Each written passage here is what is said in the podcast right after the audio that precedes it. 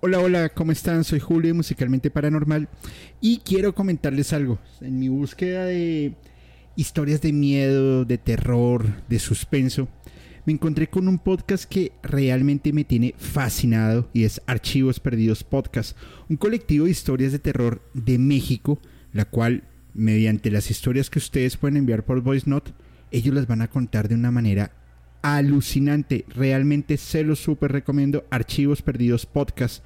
Y esto lo pueden escuchar en Spotify, Apple Podcast o cualquiera de sus plataformas de preferencia. Soy Julio Musicalmente Paranormal y les envío un abrazo.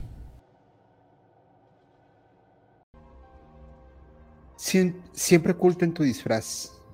En mis sueños siempre estás. No lo puedo remediar. Te deseo cada vez más. Al principio todo era paz y contigo llegó la maldad. Surgiste de las tinieblas con fuego arrasador, has escrito la historia de la humanidad. Haces siempre lo que quieres sin tener piedad. Dios eterno, todo lo haces a tu voluntad. Maldito, maldito sea tu nombre, maldito, maldito sea tu nombre. Tan grande es tu poder que todo lo consigues. ¿Cuál es tu gran secreto que nada te prohíbe? Haces siempre lo que quieres sin tener piedad. Dios eterno, todo lo haces a tu voluntad. Pero maldito, Maldito sea tu nombre. Maldito. Maldito sea tu nombre. Buenas noches y bienvenidos a Musicalmente Paranormal.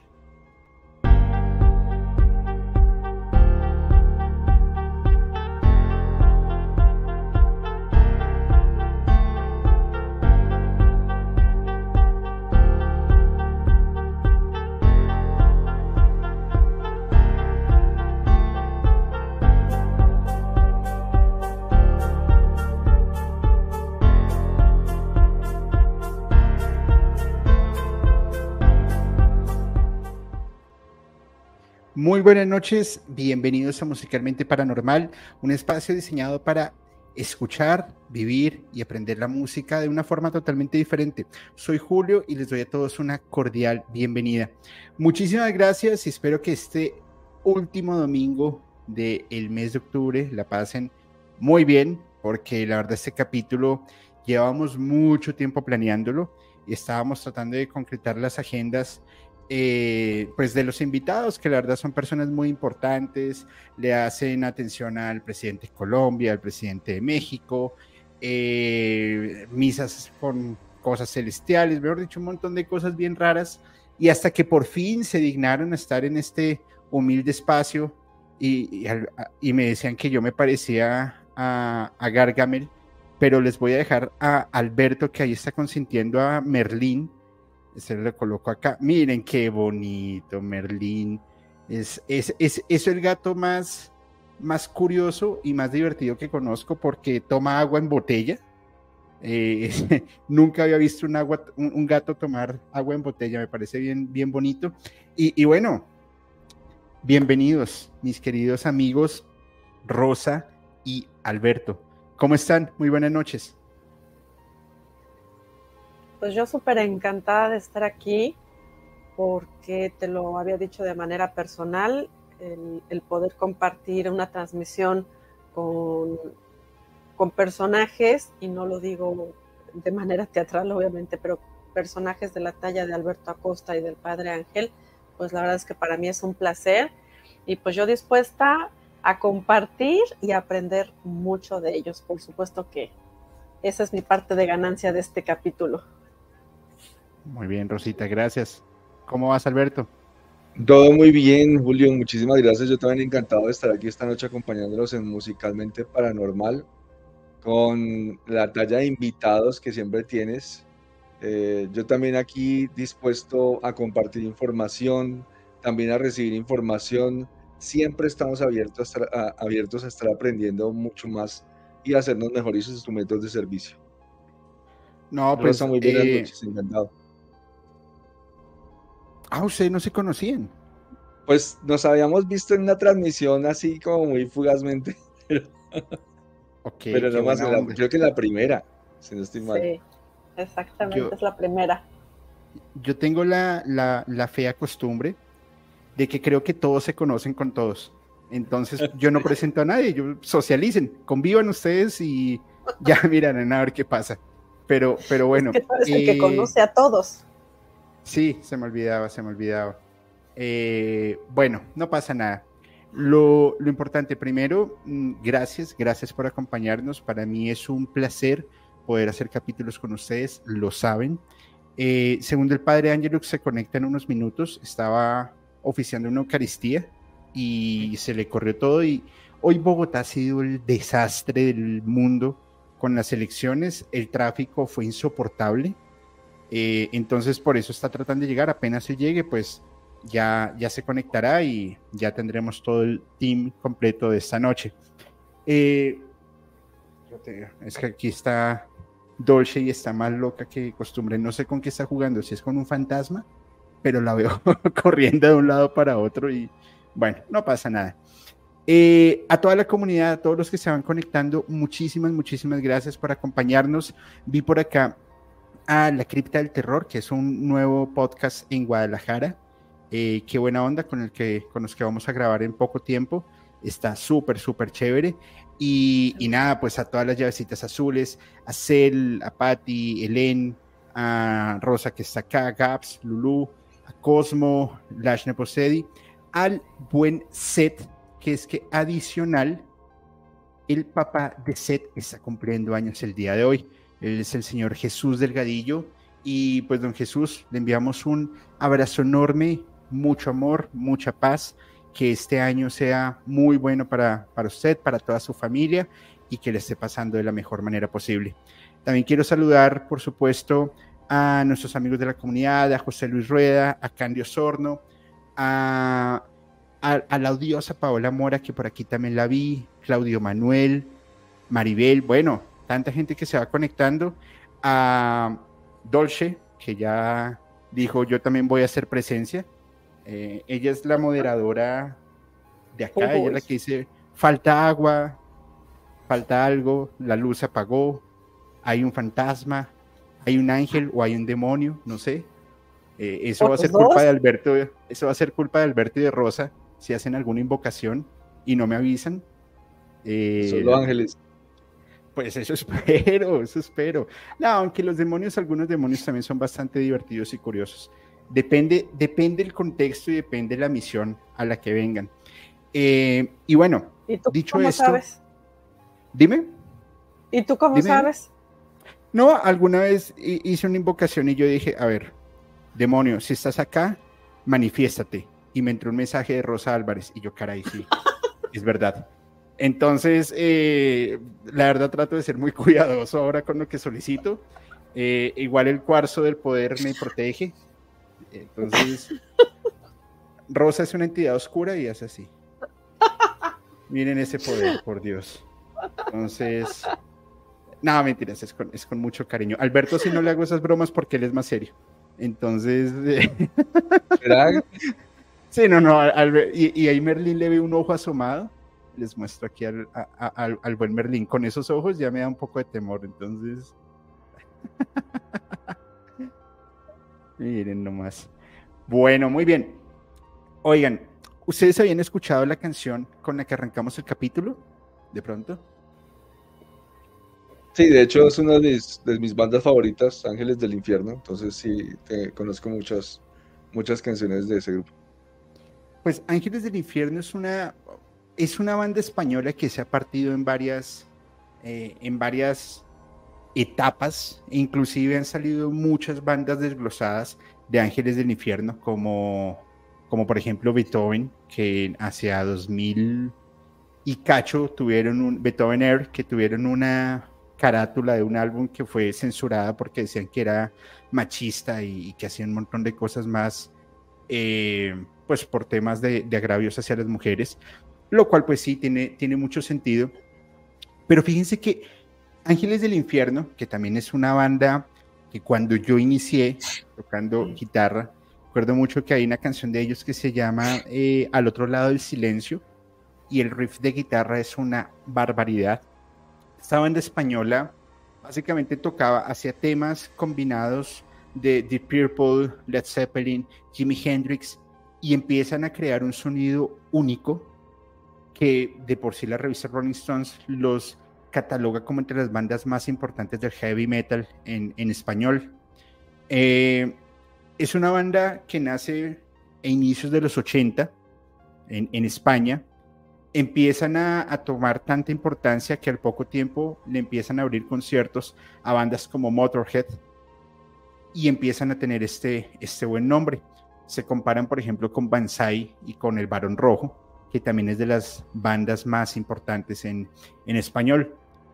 La revista Metal Hammer también les hace muy buenas eh, recomendaciones al ponerlos en listados también con Judas Priest, con Motorhead, eh, y se consideran precursores de un movimiento rockero bastante, bastante importante.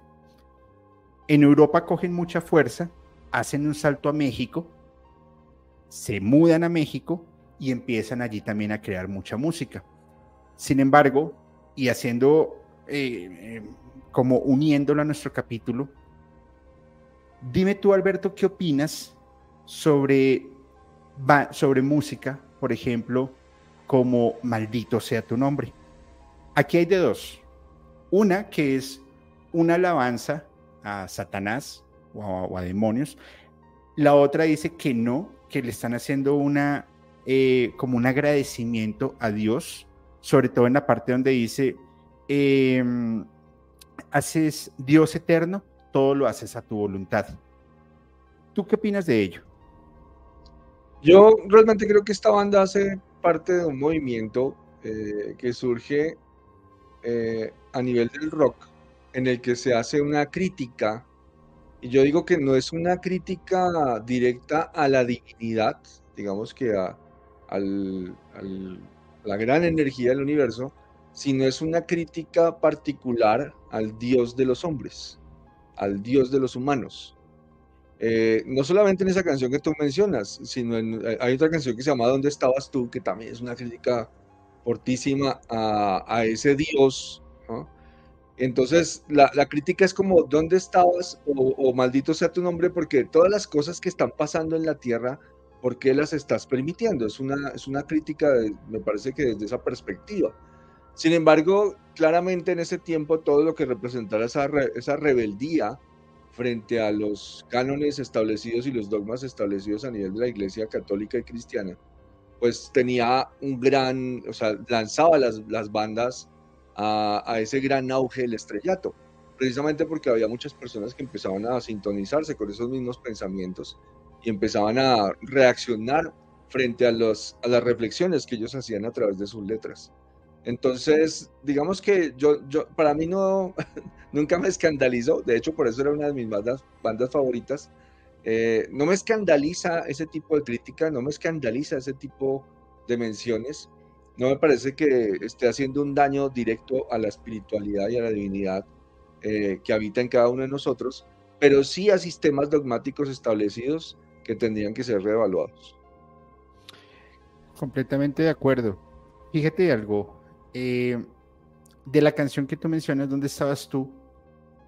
Hay cosas que describen justamente a lo que pasa en, en, la humanidad, lo que ha pasado desde siempre, partiendo de un principio que se llama libre albedrío. La canción inicia lo siguiente, dice, abro comillas, un día alguien dejó escrito, debéis amar a vuestros hermanos. Quizá te olvidaste de los negros, de los indios y el que no es blanco. Vamos a parar ahí. ¿Tú qué opinas de esa de esa parte, Rosa. Si bien es cierto que de pronto se puede tomar como muy literal este sentido, este, esta frase de la que tú haces mención en la canción, esto hace remembranza de, de este conocimiento antiguo que quizás hoy pueda sonar como como muy trillado en todos somos uno, ¿no?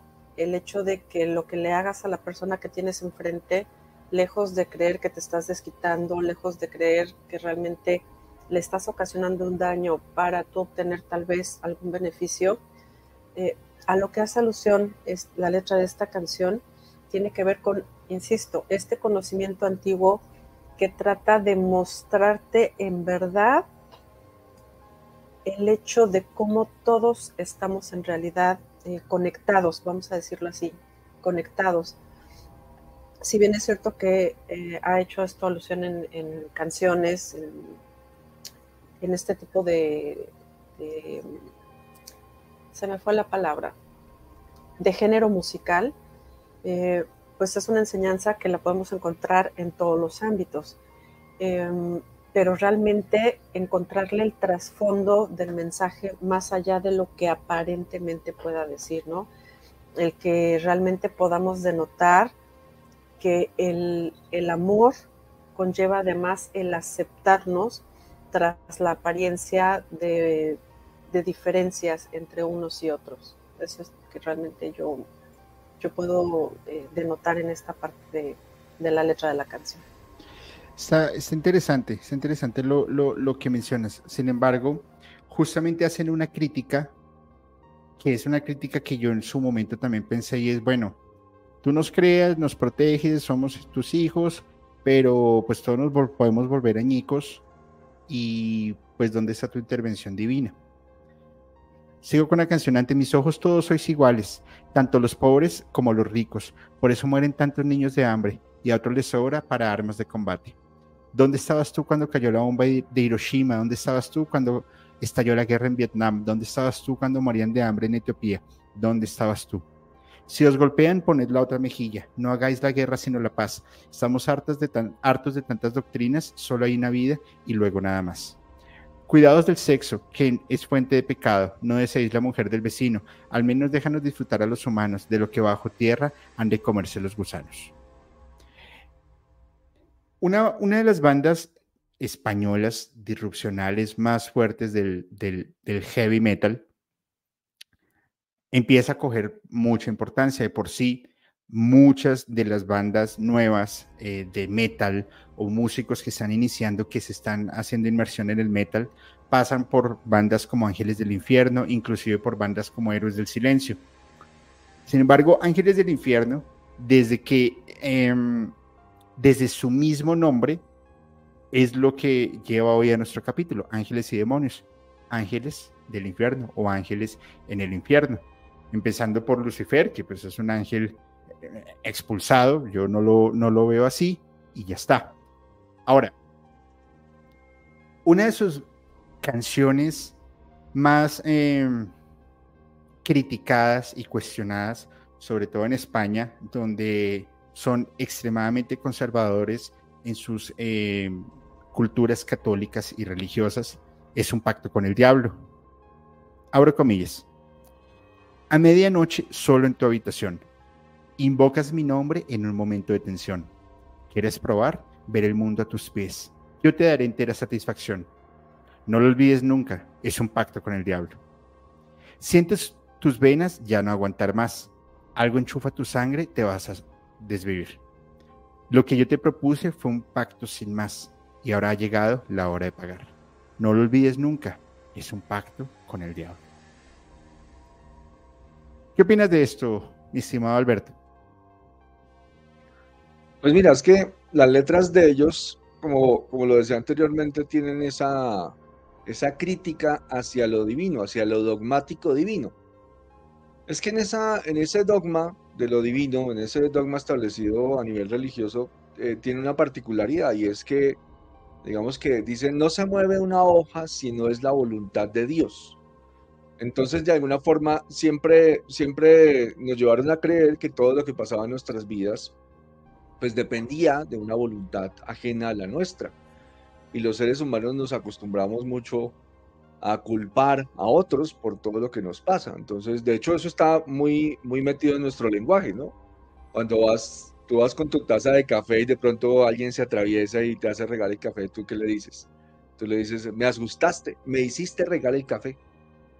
Eh, y mira que hasta en eso los seres humanos tendemos a echarle la culpa a otras personas. Siempre tiene que haber un culpable de lo que nos está pasando, porque no podemos aceptar que seamos nosotros mismos. Entonces nos lleva a esa crítica de, empezar a crecer como seres humanos, a crecer como seres cósmicos y a aceptar que nosotros somos co-creadores de nuestras propias vidas, de nuestro propio entorno, de nuestro propio universo.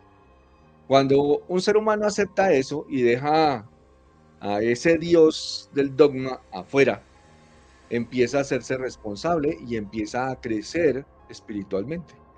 Entonces mira que las letras de ellos son una crítica precisamente a ese dogma. Este tema del pacto es un tema, es un tema muy interesante eh, y se ha tratado de muchas formas. Y uno se pregunta, ¿realmente yo puedo pactar con una entidad? Y yo digo, sí, se puede pactar con una entidad de la misma manera en que yo hago un acuerdo, que yo puedo hacer un acuerdo con Julio, yo puedo hacer un acuerdo con Rosa, podemos hacer un acuerdo, ¿ok? Podemos hacer un pacto de que vamos a realizar algo, de que vamos a hacer algo y tratamos de respetar ese pacto. De esa misma forma también se pueden hacer acuerdos o pactos con entidades espirituales para vernos beneficiados de algo. Entonces, particularmente en esta canción, pues nos habla de esa posibilidad que tienen algunas personas de hacer ese tipo de pactos, de hacer ese tipo de acuerdos con entidades espirituales, ya sean de luz, ya sean de oscuridad. Pero realmente no deberíamos hacerlos, no deberíamos establecer acuerdos, no deberíamos establecer pactos, deberíamos tratar de conservar nuestro libre albedrío y nuestra independencia, como lo dije anteriormente, como seres cósmicos responsables. Estoy de acuerdo contigo. Sin embargo, la canción a mí me lleva como a pensar, estoy en mi habitación oscuras, voy a hacer un ritual, voy a abrir un portal y voy a hacer un pacto, no con el diablo, con alguna entidad oscura, no con un demonio, no creo. Con alguna entidad por ahí que al final lo que nos puede colocar es como un, eh, como un espejismo. Porque lo mismo que te da tan rápido, te lo quita igual de rápido. ¿Tú qué opinas, Rosy? Fíjate que coincido completamente con lo que, con lo que estaba diciendo eh, Alberto. Eh, los seres humanos estamos completamente acostumbrados, eh, por costumbre, por tradición, por educación, por creencias, a responsabilizar no solamente a otras personas, sino a las circunstancias que nos rodean de lo que nos pasa o de lo que no nos pasa. Y en muchas ocasiones, o en la gran mayoría, esto nos lleva a vivir en constante eh, depresión, ansiedad, ¿no? Que ahora se ha puesto tan de moda todos estos términos. Y en muchas ocasiones escuchamos que esto es lo que orilla a las personas a hacer estos dichosos pactos, ¿no? Eh, ahorita se hace mención eh, como parte de la letra de la canción de estar en la noche en la habitación y que lo puedes tomar como la descripción de la noche oscura del alma, que de nueva cuenta el hacer un pacto es yo quererme deslindar de la responsabilidad que tengo sobre mi vida. Porque esta parte bonita de decir es que tenemos libre albedrío, considero que no todos los seres humanos hemos entendido la totalidad del concepto. Ese libre albedrío es que yo tomo las decisiones sobre lo que quiero que llegue a mi vida o lo que no quiero que se manifieste en mi vida. Por lo tanto, la única persona responsable sobre de ello soy yo. Bien dice Alberto, en el momento en que entendamos esta responsabilidad, absolutamente todo va a cambiar. Entonces, pues esos pactos en realidad con quién los estamos haciendo. Eh, eh, esa es la pregunta. ¿El pacto con quién lo estás haciendo? ¿De qué forma lo estás haciendo? Y sobre todo, ¿a qué costo lo estás haciendo? Nosotros aquí le estamos dando una, una explicación, o bueno, ustedes dos le están dando una explicación lógica, una explicación mesurada, eh, hasta filosófica, de lo que ustedes saben y lo que perciben. Pero ustedes imagínense, les pongo el caso, y eso lo hablamos con Alberto en el capítulo sobre demonología, y es imagínate tú estar en esta vida 18, 19 años, y ojo, no estoy ni estigmatizando ni nada de eso, estoy dando un ejemplo, por favor.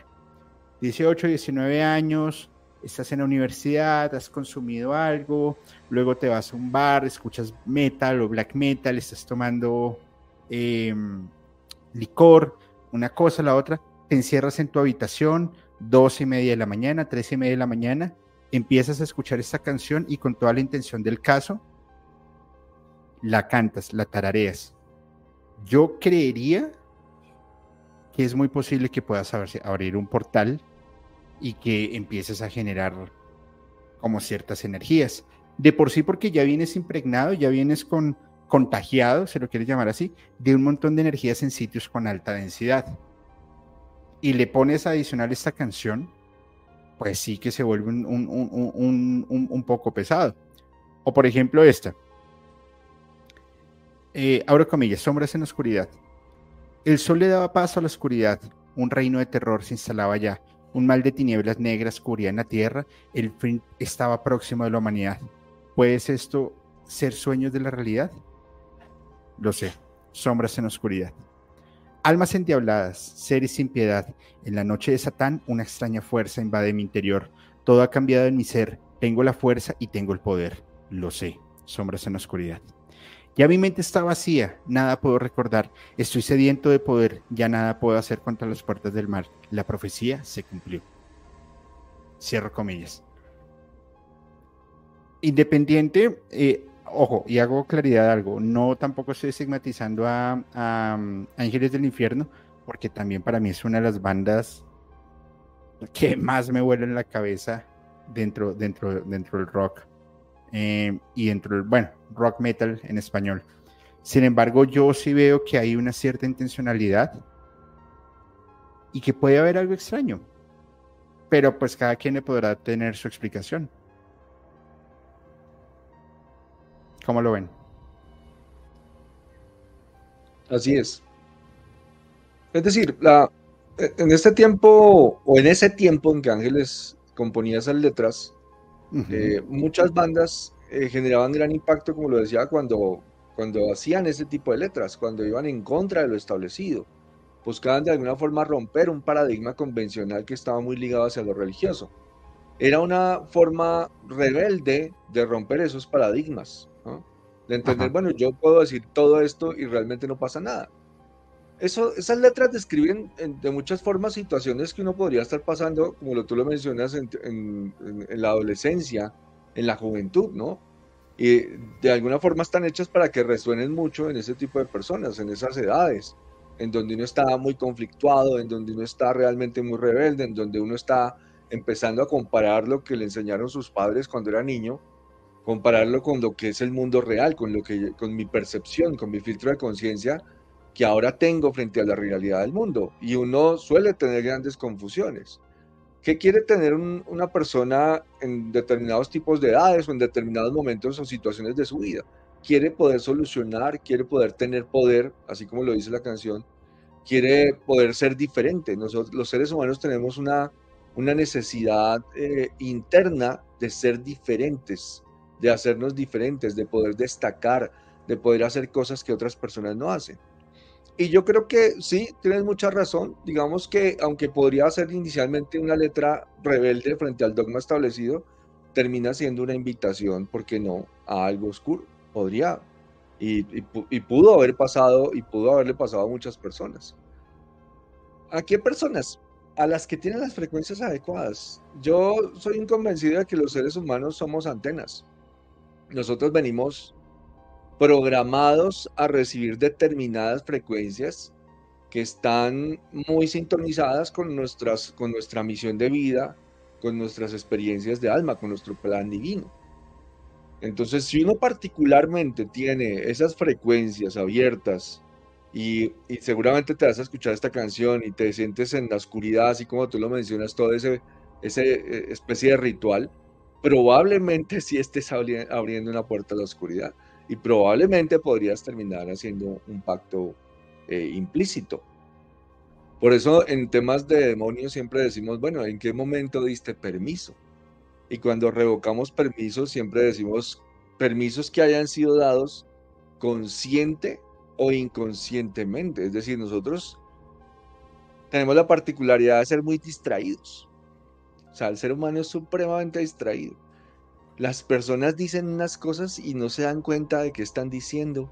No son conscientes de los decretos, no son conscientes del poder de la palabra. Somos como niños a nivel cósmico. Y entonces otorgamos permisos sin darnos cuenta. Después alguien nos dice, bueno, y esta entidad, esto que te está pasando cuando empezó, debiste haberle otorgado un permiso o a veces eh, en investigación paranormal se puede establecer el contacto de una entidad y la entidad dice que está ahí porque tiene permiso. O a través de una constelación y dice yo tengo permiso de estar acá y uno dice bueno ¿y tú en qué momento le diste permiso? Seguramente la persona jamás va a decir en qué momento le dio un permiso o en qué momento otorgó un permiso. Entonces, sí es importante, sí puede pasar, sobre todo si las personas tienen las frecuencias adecuadas o dentro de sus experiencias de alma está planeado que deban vivir ese tipo de experiencias. ¿Qué dices, Rosy? Es que estoy completamente de acuerdo eh, con Alberto, sobre todo en esta parte que él menciona de cómo los seres humanos podemos llegar a ser, llegar a ser sumamente distraídos en todas las cosas que hacemos o decimos, ¿no? Eh, también considero que somos eh, poco conscientes y no porque no tengamos la capacidad de serlo.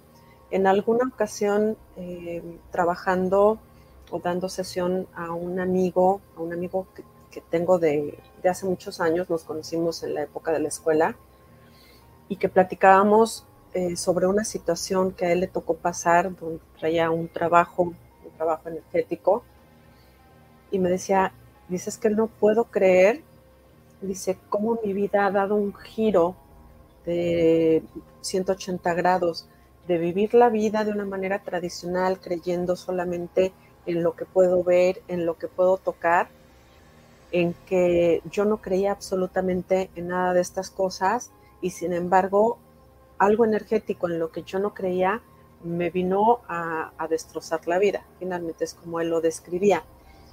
Y haciendo un análisis de esto, eh, y va muy en relación a lo que estaba comentando Alberto en este momento, donde es que ni siquiera somos conscientes a veces de las palabras que decimos. Eh, mi amigo, una de las cosas o una de las reflexiones que hacía es que de repente vamos por la vida eh, hablando y diciendo cosas tan simples como, ay, es que qué tonto soy, qué, qué, qué este, tarado soy, haciendo comentarios de estos muy a la ligera, sin saber que cada cosa que decretamos, cada cosa que, que decimos, está teniendo una afectación sobre nosotros mismos.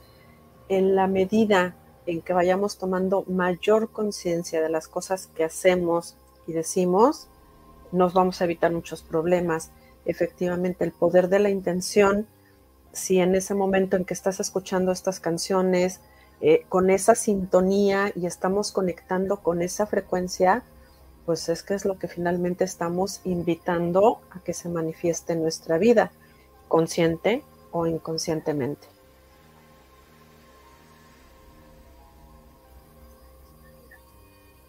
El micrófono, Julio. Perdón, pero ¿por qué, por qué, por qué me rega? Uy, perdón. Fue dulce. Fue dulce, perdón. Pero, que yo no sé qué hice acá. Ya está listo, no importa. Ojo, yo creo que cada quien es libre de escoger a quién invocas, a quién dejas entrar y de qué manera lo dejas entrar. Fíjense en algo.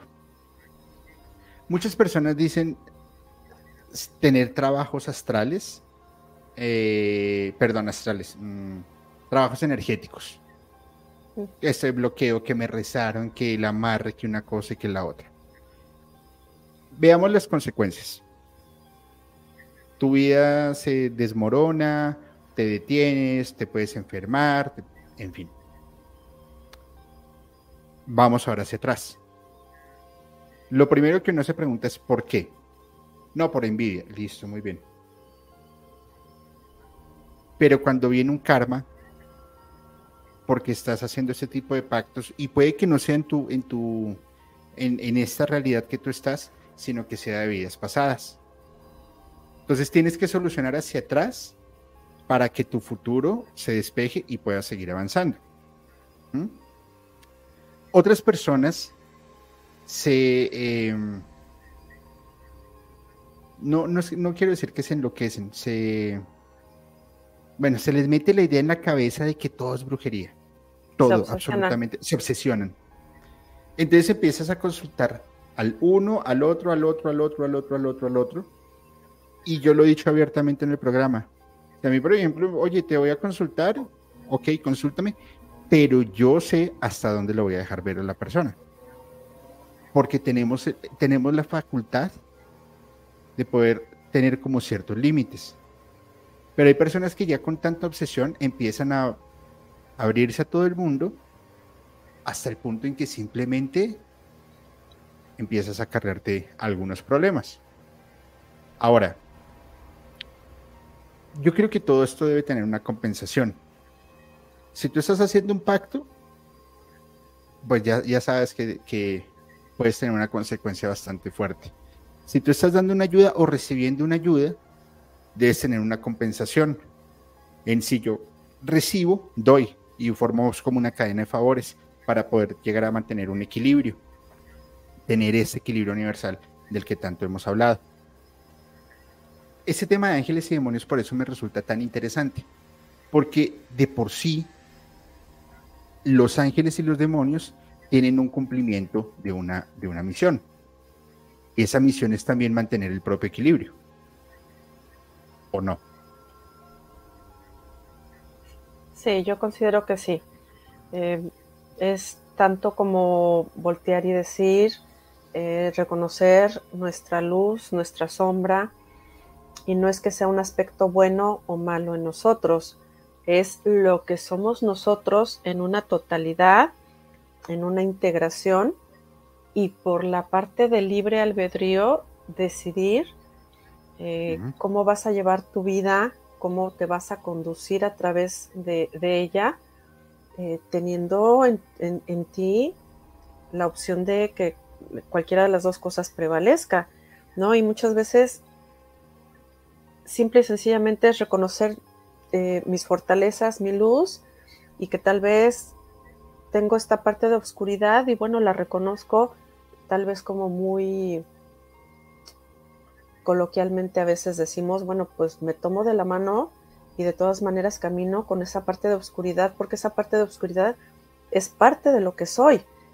Y si quiero negarla y bloquearla, lo único que estoy haciendo es bloquear mi vida, bloquear eh, o negar, querer, eh, querer ir caminando por la vida solamente con un solo pie los dos van a funcionar, observo los dos, trabajo con las dos partes y voy adelante, pero no puedo eh, negar una parte de lo que finalmente soy, Y, es lo que necesitamos entender. Eh, finalmente esta parte de los ángeles y los demonios, a veces estigmatizamos mucho la parte de los demonios y decimos, no, yo no quiero trabajar con demonios, yo no quiero ver a los demonios y demás, pero más que la figura del demonio, creo yo que es parte de decir, no quiero ver mi propia obscuridad y no quiero trabajar.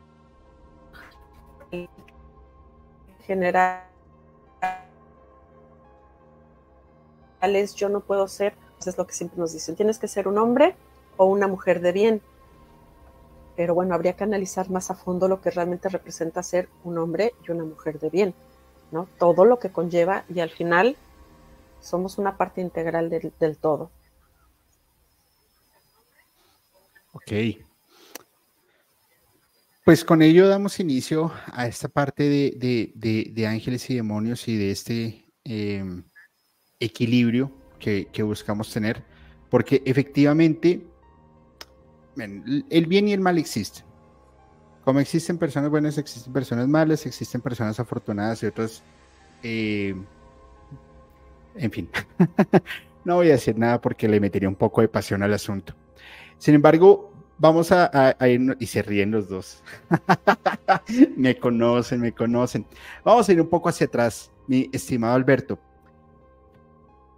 Tú nos podrías hacer un, un mini resumen de lo que te acuerdes que hemos hablado en este capítulo sobre demonología que hicimos ya hace un par de meses eh, en donde recuerdo que nos contaba la historia de cómo pueden bajar seres, eh, viajar seres por el bajo astral llevando objetos para hacer entierros, en que no se trata de cuál es el demonio más poderoso ni, ni, nada de eso, que tampoco se trata de, eh, de los exorcismos, de que si solamente son demonios y todo ese tema. Para empezar a hacer esas comparaciones, entre los demonios que tú los has estudiado y entre los ángeles con los que Rosa trabaja. Dale, perfecto. Pues mira, desde mi punto de digamos que desde el punto de vista religioso, está el ángel y el demonio, ¿cierto? Y desde el punto de vista religioso, el demonio es un ángel caído. O sea, fue alguien que estaba en la gracia de Dios y que por sus errores fue de alguna forma degradado y cayó. Yo, eh, digamos que había dicho en otros programas que para mí este es un, es un arquetipo eh, simbólico que solamente busca eh, generar miedo y someternos. Es decir, si yo digo es que un ángel divino, gracia de Dios, perfecto, es capaz de cometer errores y caer en desgracia y ahora es un demonio y aborrecido por Dios, entonces, ¿qué podrá pasar conmigo? ¿Qué podrá pasar si yo cometo también los mismos pecados? Si yo también me equivoco, pues entonces voy a recibir un castigo. Y entonces está ese simbolismo del miedo, ¿no? Del castigo. Si no hago lo que se espera de mí, entonces voy a ser castigado. Entonces tiene esa connotación. Sin embargo, cuando nos trasladamos a los orígenes, por ejemplo, al judaísmo, el judaísmo nos da mucho más luces de lo que puede llegar a ser un demonio. Y entonces ya en el judaísmo, un demonio no es en ningún momento un ser que fue un ser de luz. O sea, en el judaísmo dice que Dios creó a los, a los ángeles de luz pura, a los, a los hombres del barro y a los jinn, que serían los demonios, de el fuego sin humo. O sea que los tres seres serían creaciones divinas. No sería un ser de luz pura que cayó en desgracia y ahora es un jin, no. Esa palabra jin nos habla de algo que se llama genio, ¿ok? Un genio. Estos jin tienen unas características, son seres que no les gusta la presencia humana, eh, son seres que viven en soledad, normalmente en los desiertos y en las casas abandonadas, son seres que no tienen la capacidad para destapar para desatar nudos ni para abrir eh, compartimentos cerrados. Eso quiere decir que de alguna forma se pueden contener, ¿cierto? Entonces, estos jinn tienen esa particularidad de que también tendrían libre albedrío como los hombres. Ellos, ellos podrían elegir en qué creer, en qué no creer, podrían elegir sus amigos y también sus enemigos. Pero la mayoría serían de naturaleza bastante inestable, es decir, no, son muy, no son tan estables en su característica como la humana, sino son mucho más inestables. Es decir, se, por ejemplo, se encolerizarían más fácilmente, serían mucho más territoriales, o sea, serían como, como una característica humana bien primitiva, ¿no? Muy primitiva, como no sería como tan, tan diplomático como un ser humano de que alguien se le mete a la casa eh, sin preguntar y uno dice, bueno, ¿y tú qué estás haciendo acá? sino más bien sería lárgate de mi casa, no quiero tenerte acá. Entonces tenemos eso. En, digamos que el término demonio viene ya de la palabra daimon, y en esa palabra daimon ya se habla desde ya de la leyenda del rey Salomón, quien habría tenido a su cargo o la capacidad de controlar eh, cerca de 72 daimones a quienes usa para construir el templo. Esos daimones, esa palabra daimon también eh, viene de, Roma, de los romanos antiguos, y quiere decir genio, cuya naturaleza sería neutra, pero en su gran mayoría mm, no muy benéfica para los seres humanos, y que se podrían controlar. En las escrituras antiguas habla de que muchos magos tendrían daimones bajo su mando, o sea, podrían controlar esos daimones.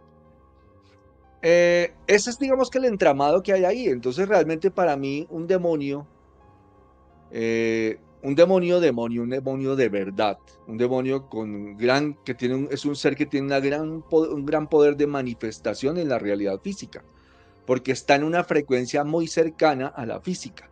Sin embargo, no está en lo físico, o sea, está en una frecuencia muy cercana y tiene un gran poder de manifestación. Eh, podemos hablar de otro tipo de entidades humanas que son las que más se manifiestan a través de posesiones y el judaísmo también los llama los dibuk. Dibuk es una palabra que significa adhesión. Entonces es como más decir, ah, hay una entidad humana que, no tiene unas buenas características en vida y que posteriormente a la desaparición de su cuerpo físico sigue pegado apegado a la materia y quiere satisfacer todavía esos apegos a través de seres humanos vivos. Y entonces busca adherirse al cuerpo energético de seres humanos vivos y manifestarse a través de ellos. La mayor cantidad de casos de posesión se da a través de esos que llamamos Dibuk. ¿Okay? Hay otro tipo de entidad que se llaman los Ibur, que son capaces de poseer a seres humanos, pero esa posesión es benéfica. Entonces, el Ibur sería una entidad de luz, ya sea humana o espiritual, que podría poseer un ser humano para un propósito específico. Por ejemplo, un Ibur podría adherirse a mi cuerpo energético para guiarme en la escritura de un libro para guiarme en un propósito particular, en la escritura de una canción, en la escritura de algo que pueda llegar a generar un gran impacto a nivel colectivo. Entonces a esa posesión sería una posesión benéfica, que es lo que de alguna manera hoy podríamos llamar, eh, no le decimos posesión, le decimos canalización, ¿no? Hay una persona que escribe un libro canalizado, o por ejemplo, el gran medium eh, brasilero Chico Javier escribió tantos libros que eran psicografías, ¿no? eran dictados desde el mundo espiritual y lo único que hacía era escribir. De hecho, el Señor escribió más de 600 libros que son psicografías. Y ahí tenemos ese fenómeno, un fenómeno bien particular, un caso de estudio. No podemos quedarnos solamente desde la percepción del ángel y el demonio, porque no estaríamos viendo el cuadro completo. O sea, hay mucho que investigar y yo pienso que los seres humanos estamos todavía muy niños en, el entendimiento de las manifestaciones del mundo espiritual sobre la materia. Y pero estamos avanzando, estamos avanzando eh, contemplando nuevas propuestas, contemplando nuevo, nuevo conocimiento y tratando de entender con quién interactuamos y cuáles son los propósitos de interacción con estas entidades que pueden llegar a aparecer en nuestras vidas en algún momento o en las vidas de algunas personas. Ok,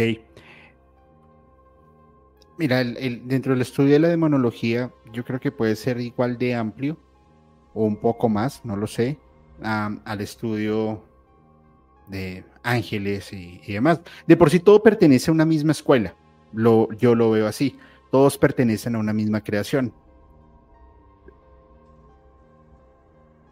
Nosotros tenemos un contexto desde nacimiento en que los ángeles son buenos y los diablos son malos. Y en las caricaturas nos lo muestran así como cuando tú vas a tomar una decisión y aquí se te para el, Julio del ángel y acá se te para el Julio también del ángel porque yo no tengo demonios. Entonces voy a decir, se le para Rosa el ángel y a, Rosa ángel y Rosa demonio y le pide que tome decisiones, una buena y una mala. Pero Rosa, ¿en verdad eso funciona así?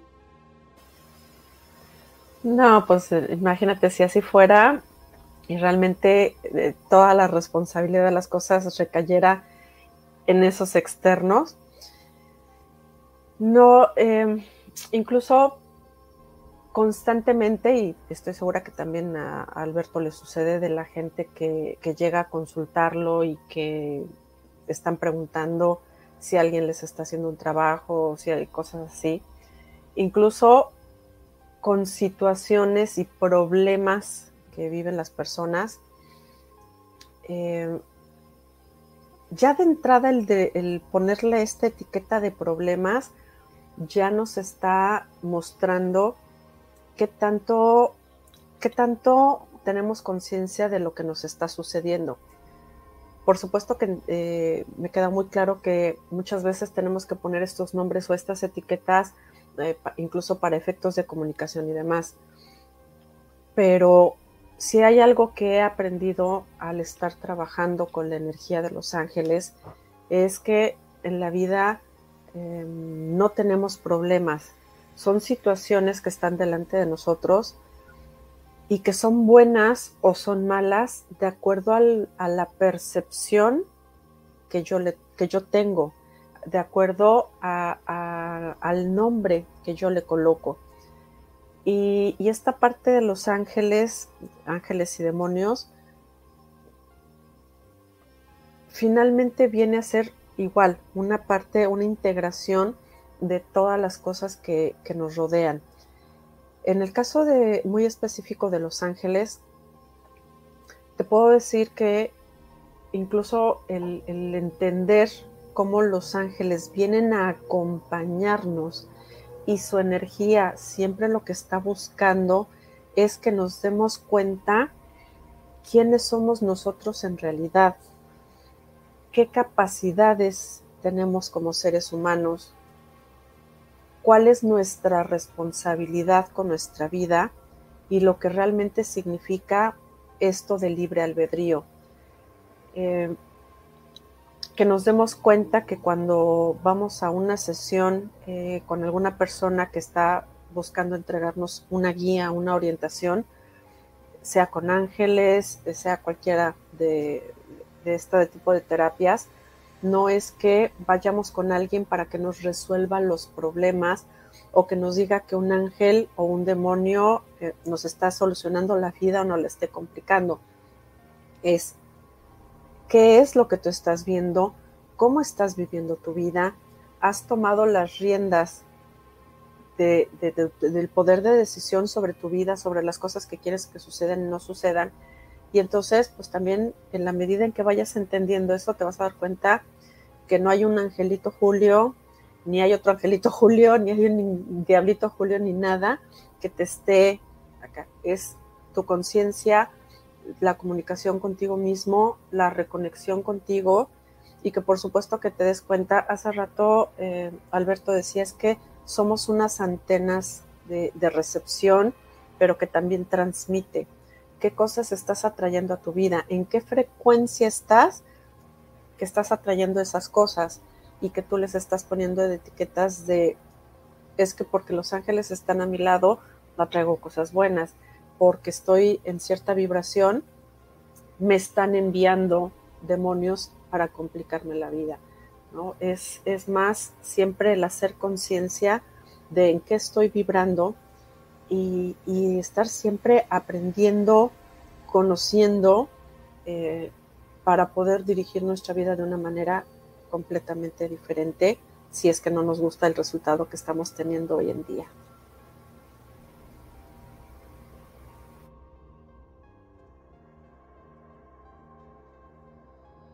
Carajo. Iba a decir una, una, palabra y después que por qué me censuran. Oiga, que, que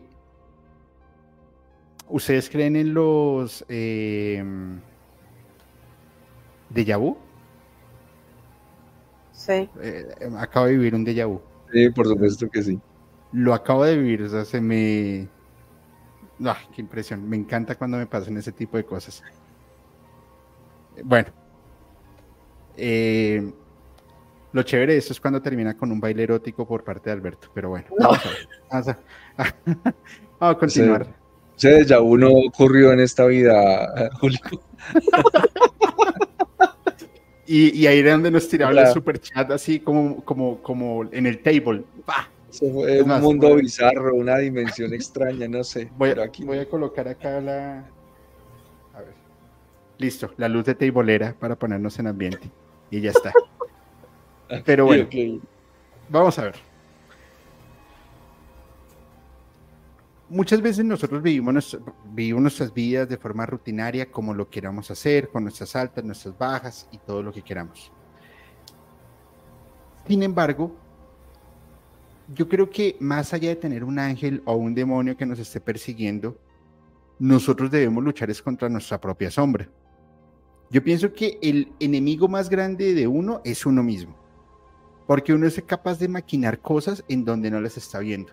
Y ahí es en donde uno empieza a relacionar, ah, es que eso es un tema de brujería, es que me mandaron un demonio, es que los ángeles no me escuchan, es que, es que, es que, es que, y es que. Culpamos a todos menos a nosotros mismos si no buscamos cuál es la consecuencia por la cual yo pueda estar pasando esta situación. Rosa, mencionabas hace un rato la noche más oscura del alma. Y es, y es algo que tiene demasiado sentido. En, la noche más oscura del alma es donde tú no encuentras esa luz, donde todo lo que tú hagas siempre va a estar mal. Y tú lo ves así y tú te convences de ello. Hay muchas personas que aprovechan y dicen, ah, sabes que tienes una sombra o tienes algo pegado y hay que hacerte una, una. Una, una limpieza, una limpia o un exorcismo. Eh, pero también es parte de, lo, de tu psiquis y de lo que tú te estás generando y es empezar a luchar con tu propia sombra. Y eso sí es muy difícil, porque es romper los paradigmas y es romper lo que tú eres como persona para ahí sí poder avanzar. Y tú mismo convencerte y tú mismo tenerte ese debate con tu yo interno para decir, sí, la estoy embarrando en esto. ¿O cómo lo ven ustedes? ¿Estoy loco? Yo sé que sí. Bueno, aparte. Aparte, sí. o sea, Alberto hace sí, ya, ya es normal. la salvedad de, ese hecho ya comprobado, ya podemos ir. Mira, Alberto, perdón, así como yo respeté el programa del viernes, por favor me respetas el programa de hoy. No he dicho más. Hasta luego. El programa del viernes se ve por el caño, así que... Por favor, prosigamos, prosigamos. Sí, la verdad es que yo creo que incluso el nivel de desafío que tiene el confrontarnos a nosotros mismos llega a ser más fuerte que cualquier brujería que podamos tener. Porque los seres humanos, al tener esta tendencia de responsabilizar a todo lo exterior o a cualquier persona a nuestro alrededor de las cosas que nos pasan, el de pronto sentarnos, mirarnos en el espejo y reconocer, no nada más que nos equivocamos. Eh, el problema de, de, esta, bueno, no el problema, lo fuerte de esta noche oscura del alma es cuando reconoces que no te sientes tal vez merecedor o merecedora de ciertas cosas, que tal vez te sientes muy poca cosa, que cuando escuchaste que una persona te insultó, te dolió, te dolió porque tú crees que eso que te están diciendo es cierto. Y todas esas cosas es comparación tonta, pero es para darme a entender. Es como cuando ya te caíste, te raspaste, traes una cicatrización ahí media fea y te rascaste para volver a levantar y que sane. O sea, es volver a veces a revivir el dolor y el confrontarse con uno mismo. Pero definitivamente si tú no te das la oportunidad de sentarte y reconocer todas esas cosas que te duelen, que te lastiman, y entender el por qué te duelen y te lastiman, y trabajarlo en conciencia, vas a ir por la vida, o sea, en la misma tendencia, culpando a todo mundo sin tomar responsabilidad de tu vida, pero teniendo problemas siempre, viviendo constantemente en estas noches oscuras del alma, pero siendo cada vez más complicado, más complicado y más complicado. Es que los únicos responsables de nuestra vida somos nosotros, definitivamente. Tú lo has dicho. Tú lo has dicho. Oye, Alberto, y dentro, dentro de tu conocimiento o experiencia, eh, ¿sabes ahora sí de un ataque de un demonio hacia una persona? Yo, de hecho, diría que tuve que vivir esa situación eh, de muchas maneras. yo estuve caminando caminos de oscuridad al, inicio de, mi camino de aprendizaje. Esos caminos de oscuridad, pues claramente me llevaron a, estudiar temas de oscuridad. Es decir, tuve que, yo estudié magia negra, la conozco, eh, no la practiqué, pero sí la conozco muy bien, entendí cómo funcionaba. Eh, hice muchos estudios en, otros, en otras manifestaciones oscuras de otras religiones que no necesariamente son no tienen una connotación maligna, por ejemplo la santería, el vudú, no tienen connotaciones malignas, son religiones como cualquier otras, pero tienen un lado oscuro como lo tiene absolutamente todo en este mundo. Entonces, anduve por esos caminos de oscuridad. Eh, yo tuve que lidiar con una entidad de, de, carácter demoníaco en mi vida, o sea, lo que buscaba era una entidad enviada eh, y su propósito era desarmar algo de mi vida particular, en ese caso el tema de mis relaciones de pareja. O sea, los primeros, yo creo que los primeros 30 años de mi vida mi vida de relaciones de pareja era un desastre completo, era particularmente un desastre. Y esa entidad de alguna manera siempre intervenía. ¿Intervenía a través de quién? Pues a través de mí. A través de mi carácter, a través de mi impulsividad, a través de eh, las formas que tenía para llevar las relaciones, a través de eh, mi hipersensibilidad. Siempre se generaba un conflicto, siempre terminaba en algo, eh, siempre terminaban todas las relaciones, no, no, no duraban nada, no duran absolutamente nada. Era como si su propósito fuera alejar absolutamente toda mi vida. Y yo tuve que hacerme cargo de esa situación, no solamente a nivel consciente, sino a nivel inconsciente. Esa sombra finalmente me liberó. Eso es un, eso es un, tema que, que creo, no sé si lo conté aquí o en, otro programa, en donde tuve que liberarme de esa sombra. Esa, esa sombra se me quitó de encima, me liberó. Y yo tuve que ver esa sombra eh, dando vueltas en mi habitación. Era una sombra oscura, eh, tenía una forma esférica y yo inicialmente decía, yo estoy soñando, pero no lo estaba, no lo estaba haciendo, no estaba soñando. O sea, en medio de la oscuridad, esa sombra se veía oscura. O sea, que era algo totalmente negro, eh, no traslúcido, totalmente negro. Y daba vueltas en mi, en mi habitación. Eh, finalmente cuando me di cuenta que no era un sueño, que yo estaba literalmente despierto, eh, tuve la necesidad de empezar a pedir oración empezar a pedir protección hasta que esa sombra desapareció. Después del momento en que desapareció, no terminaron las situaciones. Es decir, ahí entendí también que una entidad de este tipo, una entidad demoníaca, actúa de la manera más sigilosa posible. No, normalmente no actúa así como, como en muchas situaciones lo vemos, ¿no? Eh, son muy estratégicos, es decir, ellos buscan vulnerabilidades, vulnerabilidades en nuestro carácter, en nuestra forma de ser, en nuestro pensamiento, en nuestras emociones, y ocupan el lugar de esas vulnerabilidades y lo que hacen es exacerbarlas, hacer que sean más, más grandes, nuestras debilidades las hace más grandes. Eh, y tuve que trabajar conscientemente en todos esos defectos de carácter que me habían llevado a la imposibilidad de mantener una relación de pareja estable. Y yo creo que eso cambió mi vida, ese momento cambió mi vida. Cuando eso salió de mí, eh, que de hecho salió de aquí, de atrás, de lo que llamaríamos el bulbo raquídeo, eh, mi vida cambió, cambió para bien. Creo que desde ese momento mis relaciones empezaron a ser muy estables, muy estables. Y obviamente no fue ese momento de sanación, no fue, no, es como la liberación y ya. Eh, realmente todo lo que nos construye son hábitos. Nosotros y nuestros cuerpos eh, físicos, nuestros cuerpos sutiles son cuerpos de hábitos, tienen mecanismos automáticos. El corazón late y nosotros no pensamos que tenga que latir. Caminamos y no estamos pensando en, en cómo caminamos, simplemente lo hacemos. Respiramos y también simplemente lo hacemos.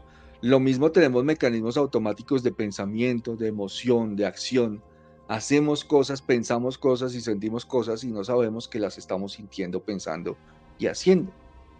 Cuando nos hacemos conscientes de ello, podemos entender que son esos hábitos arraigados los que nos llevan a vivir determinadas experiencias de vida y lo que, y lo que trae a nuestra vida determinadas situaciones. Y pues no puedes simplemente tener un momento de sanación, de liberación y seguir igual, porque obviamente eso va a volver. ¿Ok? Si, si tienes un hueco así de grande que llenar, se va a llenar con algo. Con algo. Y eso es una ley universal. Hay una, lo dice en latín de quaquam vacum, y dice el vacío no existe. Todo en el universo se tiene que llenar. Eso es una ley universal. Entonces, si yo tengo un gran vacío emocional, se va a llenar de algo. Lo voy a llenar con un vicio, con una adicción, con una entidad que genere ese vicio, esa adicción. Entonces, para el proceso completo de sanación hay que ser conscientes y empezar a trabajar en nosotros para llenar esos vacíos, para llenar esos huecos, para sanar esas heridas y que nos lleve a tener una vida eh, equilibrada, una vida plena. La paz de nuestra vida es un indicador del progreso que hemos tenido en ese proceso. Ok, muy bien, muy bien, muy bien. Bueno, vamos a ir saludando a las, a, las personas de la comunidad. Eh, el padre sigue en camino, entonces pues lo, lo, lo, esperaremos y si no, pues tendremos que hacer otro capítulo con él, por supuesto, acá súper invitado como siempre. Y, veo que hay mucho interés y hay muchas preguntas y vamos a estar respondiendo algunas para que ahí no las vayan enviando. Entre tanto, quiero enviarle un saludo muy especial a María Uriarte, que nos envía su super chat, un super sticker. María, muchísimas gracias. Te enviamos un abrazo enorme. Espero que la estés pasando súper, súper bien. Dice también Ana Karen Ramos Santillano, abrazos para ustedes con cariño, los quiero mucho. Muchas gracias Ana Karen, te envío también un abrazo enorme y espero que la estés pasando súper bien. Dice Rubén Javalera, 3.30 de la mañana en Barcelona, qué buena onda, 3.41. ¿Alguno pensó hacer un pacto con una entidad? Saludos. Mm, yo sí quise hacer un pacto con la DIAN para que me redujeran los impuestos pero no, no me funcionó, no, me tocaría venderles el alma y no funcionó, entonces bueno, son, son cosas que pasan y ya está. Ya, ya, todos eh, la, vendimos, Julio, todos la vendimos, ya no hay nada que hacer ahí. en México la DIAN es como, ¿cómo se, cómo, cómo se llaman lo que recaudan impuestos en México? La Dirección de Impuestos será ya, ¿cómo será? La Secretaría de Hacienda. Bueno, con Hacienda. Es muy parecida acá a la DIAN, Dirección de Impuestos y Aduanas Nacionales, y no, no me funcionó. Yo intenté hacer pacto con ellos, pero no. Fallé, fallé en el cometido, perdón. Les he fallado. Dice por acá, ASA Solís, maestro, maestro, Alberto, lo admiro mucho, también a Rosa y a Julio. Dice María Paula Cárdenas, Oli, Oli, papito, éxitos para este capítulo, saluditos para Alberto y Merlín. Dice Miguel, por acá también lo veo conectado. A ver, ¿quién más veo por acá? Hay un montón de gente, hay gente nueva y me da mucho gusto porque no, no, no los había visto antes o no recuerdo haberlos visto antes. No, no quiero que se vayan a enojar conmigo, tengo mala memoria. Dice Enrique Hurtado, todos somos un poquito brujos y magos. Eso es verdad, eso es verdad. Eh, mi papá es un, eh, eh, era, un, era un mago, dijo voy por el pan y nunca volvió. Desapareció. Ah, sí, sí, sí, sí, Bueno. Eh, oiga, uno no puede poner acá la. Voy a volver a poner la luz azul, porque si no van a decir que es que yo tengo unas aberraciones bastante raras y no, no es así. Pido por favor. Échale la culpa a la luz. Sí, ya. la luz azul celestial. Que no se note ah, tanto. Sí, que no se note tanto. Los de Yahoo serían buen tema. Ya empezó la hora desmonetizadora, dice Sori Sori. Dice Chivispedia, Julio no funciona si no tiene la luz y bolera. No, esto, esto no está bien. Como humanos somos seres duales, dice Jacobo Martínez, supongo. Es muy cierto, muy cierto, muy cierto. Somos seres duales. Mm, mm. ¿Quién más? Un saludo también a Jessica, que también la veo, a Isabel Arriaga, Vanessa Valdés, a Pamela Luna. Ah, Jessie, tú la conoces, Rosy, fue, fue alumna tuya, ¿no? Sí, y la verdad es que quedamos con una bonita amistad. Jessie, te mando muchos besos y abrazos, hermosa. Yo pienso que debería seleccionar mejor tus amistades, Rosy, pero bueno, no importa. ¡Oh! En el camino de la sanación cualquier cosa es posible. Entonces, no, mentiras, mentiras. Lo bueno es que te van a reclamar a ti, no a mí. Luz Estela, Jaime Cornejo, maravilloso programa como siempre. Saludos a los invitados. Muchísimas gracias por tu super chat. Lo pongo acá en pantalla. Muchas, muchas gracias. Y te enviamos un abrazo enorme. Dice Dubu Sweetie, saludos desde México. Saludos, saludos también por allá, hasta donde estés. A ver quién más está por acá. Aeredom, yo soy seminuevo. Eh, es como ser medio virgen, más o menos. Ok, no importa. Está bien. Eh, yo creo que Rosa se avergüenza de mí y Alberto no se ríe por como por decencia, pero tranquilos, siéntanse libres, no pasa nada.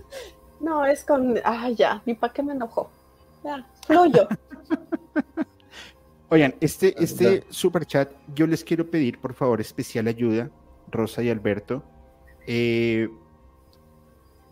es, es, un mensaje, y yo creo que ella lo que necesita es un mensaje. Si podemos hacer algo, me encantaría, por favor. Karen Hernández, hola. Por favor, manden buenas vibras y bendiciones a mi mamá Irma Cecilia Miranda Flores para que todo se arregle y ella tenga paz y luz en su vida. Vamos con Rosa. Cecilia Miranda Flores. El mensaje que le puedo compartir a tu mami, fíjate que siento la presencia del arcángel Rafael muy, muy cerquita de tu mami. Le pide que vaya con calma, que respire, literalmente que respire, y que permita que su mente baje las revoluciones de todo lo que está sucediendo a su alrededor, que busque conectar con su corazón. ¿A qué se, a qué se refiere el arcángel Rafael con conectar eh, con su corazón? A través del corazón, este centro energético, vamos a mencionarlo así, tenemos la capacidad de recibir guía, guía de nuestro yo superior, guía de nuestros ángeles, en quien tú decidas confiar. Si ella se permite recibir guía, eh, se puede traducir como intuición, eh, va a tener como esa guía de cuál es el siguiente paso a dar y que le va a ir llevando paso a paso a poder tener esa tranquilidad. Cuando ella conecte desde antes, por anticipación con esa tranquilidad, recordemos que como es adentro, es afuera esa tranquilidad se va a manifestar en la resolución de las cosas. Yo sé que es más fácil decirlo que hacerlo, pero por eso es paso a paso. Bendiciones para tu mami. Ah, bendito micrófono. Gracias, Rosy. Alberto, ¿quieres agregar algo? No, mi estimado Julio, voy a dejar que para ella solamente se quede con el mensaje de de Rosa. Sí, muy bien. Perfecto, muy bien, muchísimas gracias. Espero que todo esté muy bien, Karen, y si ah, en algo podemos ayudar, pues para, para eso estamos. Ahora, antes de continuar, quiero dar un par de anuncios muy, muy, muy rápidos. Primero, eh, yo no había sido tan consciente sobre la trágica situación que hay en Acapulco. De por sí, leyendo los, los comentarios, más del 80% de la hotelería eh, quedó destruida. Eh, inclusive el hotel donde grabaron el Chavo del 8, que hoy por hoy es el Emporio. Eh, terrible el Princess y más allá de la hotelería, tantas personas que perdieron todo. Y, bueno, yo dejé un post en, en, mi Facebook personal de una persona, para los que me tengan en Facebook, por favor, ayúdenos a compartir esa publicación ella se llama, ya les digo cómo, mm, Atisiri Arredondo Venancio. Vive en Acapulco, tiene 25 años, eh, mide entre 1,65 y 1,69 de cabello chinito. Igual la foto está en mi Facebook. Para que por favor la compartan, porque están muy preocupados, no han podido tener contacto con ella, no han podido tener contacto con su familia y pues hay una gran preocupación. Una persona que comentó que se llama eh, José Hernández, dice mi estimado Andrés Morales, vivo cerca de la colonia en Jardín. Toda esa zona está incomunicada por el paso del huracán. Probablemente ese sea el problema de la falta de comunicación. Poco a poco se dio restableciendo el servicio de la luz en Puerto Acapulco, pero por esta zona aún no hay nada. Llevará varios días sin que se restablezca todo. Infortunadamente, el tema de saqueos el tema de, pues, de delincuencia, el mismo desespero de la gente por no tener víveres y la falta de atención del gobierno, pues está llevando a Acapulco a un, a un tema bien complicado, inclusive se espera que todo el estado de Guerrero empiece a haber un desplazamiento bastante fuerte que podría llegar a afectar a esta Ciudad de México. Sin embargo, por favor, por favor, las personas que tengan un aviso de alguien que no aparezca en Acapulco, que requieran información, mis redes sociales están puestas para ustedes. No tengo muchos seguidores, pero sí consideramos que tenemos una gran divulgación hoy por hoy, tanto en Instagram como en Facebook. por favor, simplemente contáctenme, contacten a alguno de los administradores y con muchísimo gusto vamos a empezar a colocar esto y hacemos una cadena de, una red para empezar a encontrar a estas personas. De igual manera, eh, está en Instagram, esta persona se llama, esperen porque ahora sí no me acuerdo cómo se llama. Eh, Tamara Reina. Ella está en Guadalajara. Y ella está empezando a reunir víveres, está empezando a reunir eh, ropa, alimentos no perecederos y medicina sellada para poder enviar a, Acapulco, porque pues allá también tienen unas personas y la idea es poder hacer un envío. Quienes eh, ropa que esté en buen estado. Quienes estén interesados, por favor, les pedimos que se comuniquen con Tamara por Instagram, si no conmigo, yo me encargo de ponerlos en contacto para hacer un solo envío que salga más económico y pues poder tener un poco más de, mm, ayuda. De igual manera, desde Ciudad de México están saliendo vuelos, algunos vuelos gratuitos, eso sí, la ocupación está bien compleja. El aeropuerto de Acapulco quedó en un estado bastante deplorable, pero eh, pues ahí sí se hizo un, un, pues una ayuda para poder tener este movimiento de pasajeros. Si en algo les podemos ayudar, por favor, los micrófonos de Musicalmente están abiertos. Eh, hagamos, hagamos esa ayuda porque no sabemos cuántas personas pueden estar desaparecidas, hay algunos fallecidos y pues esto es algo que realmente pues impacta. El día de mañana puede ser a cualquiera de nosotros y quizá también buscaríamos esa, esa ayuda, ¿vale? Muchas gracias a aquellas personas que nos puedan colaborar. De igual manera, em, se me olvidó el otro mensaje. Bueno, ya me acordaré en algún momento. Y por ahí se escucha un audio como raro, ¿no? ¿Un audio raro? Ok, ahorita lo analizo bien. Listo, muy bien. Vamos a, a continuar. No se les olvide, por favor, Martes, Despertar de una nueva conciencia, un capítulo que va a estar increíble. Miércoles, un capítulo con una persona de Medellín que me le quito el sombrero todo el conocimiento que tiene.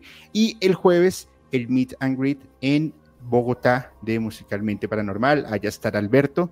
Él no me ha dicho que sí, pero yo ya lo embalé, entonces pues allá estará Alberto saludando. ya le acabas de avisar. Ya le avisé, eh, sorpresa. Ah, así por enterando hasta ahora y me estoy enterando hasta ahora. Eso es, eh, por estarse riendo de las hadas madrinas el viernes no prestó atención. Estamos jodidos. Y yo aquí haciéndole promoción aquí al, a la agüita esta. perdón, perdón. Bueno, vamos a ver. Ahora, ah, ya, ya me acordé el último, el último anuncio. Eh, antes de que iniciara este capítulo, y esto es para toda la comunidad y por supuesto para Alberto, antes de que iniciara este capítulo, Rosa me escribió en la mañana o ayer, no me acuerdo, me dijo, oye Julio, ¿qué quieres que hagamos para sumarle al capítulo? Y yo le dije, eh, pues no sé, dime tú. Básicamente esa fue mi respuesta. Dime tú qué quieres hacer y lo, y lo hacemos, pues porque no, no, no, no solamente es, ah, ok, un paréntesis, por favor. Candio Sorno dice, no solo Acapulco, los pueblos pequeños, nadie los toma en cuenta. Mi mamá y hermana se encuentran en Costa Chica y no tienen ayuda. Por favor, ayudemos, todas las personas. Si desde los administradores también podemos hacer algo estando en Ciudad de México, estando en Guadalajara, inclusive en Veracruz con Rosy y demás, y podemos hacer algo, por, favor, déjenmelo saber y empezamos a divulgarlo. Gracias. Entonces me decía Rosa, ¿qué hacemos? Y yo, pues proponme qué quieres hacer. Antes de empezar el capítulo, se abrieron unos registros akáshicos sobre el capítulo como tal, para ver cómo se iba desarrollando. Al final del programa, Rosa va a explicar qué encontró en esos registros akáshicos. Ya me dio un spoiler, y el spoiler básicamente era, si nos ponemos serios, vamos a levantar un montón de cosas energéticas bien interesantes entre ángeles y demonios. Así me lo dijo Rosa, yo pues Dios nos bendiga y por eso le dije a Alberto, por favor, ciérreme puertas y ventanas etéreas porque aquí Rosa nos va a mandar en problemas, pero bueno, estén pendientes porque va a estar bien interesante. Volviendo al tema. Rosy. Sí. ¿Cuál es la experiencia con ángeles que más te ha marcado a ti?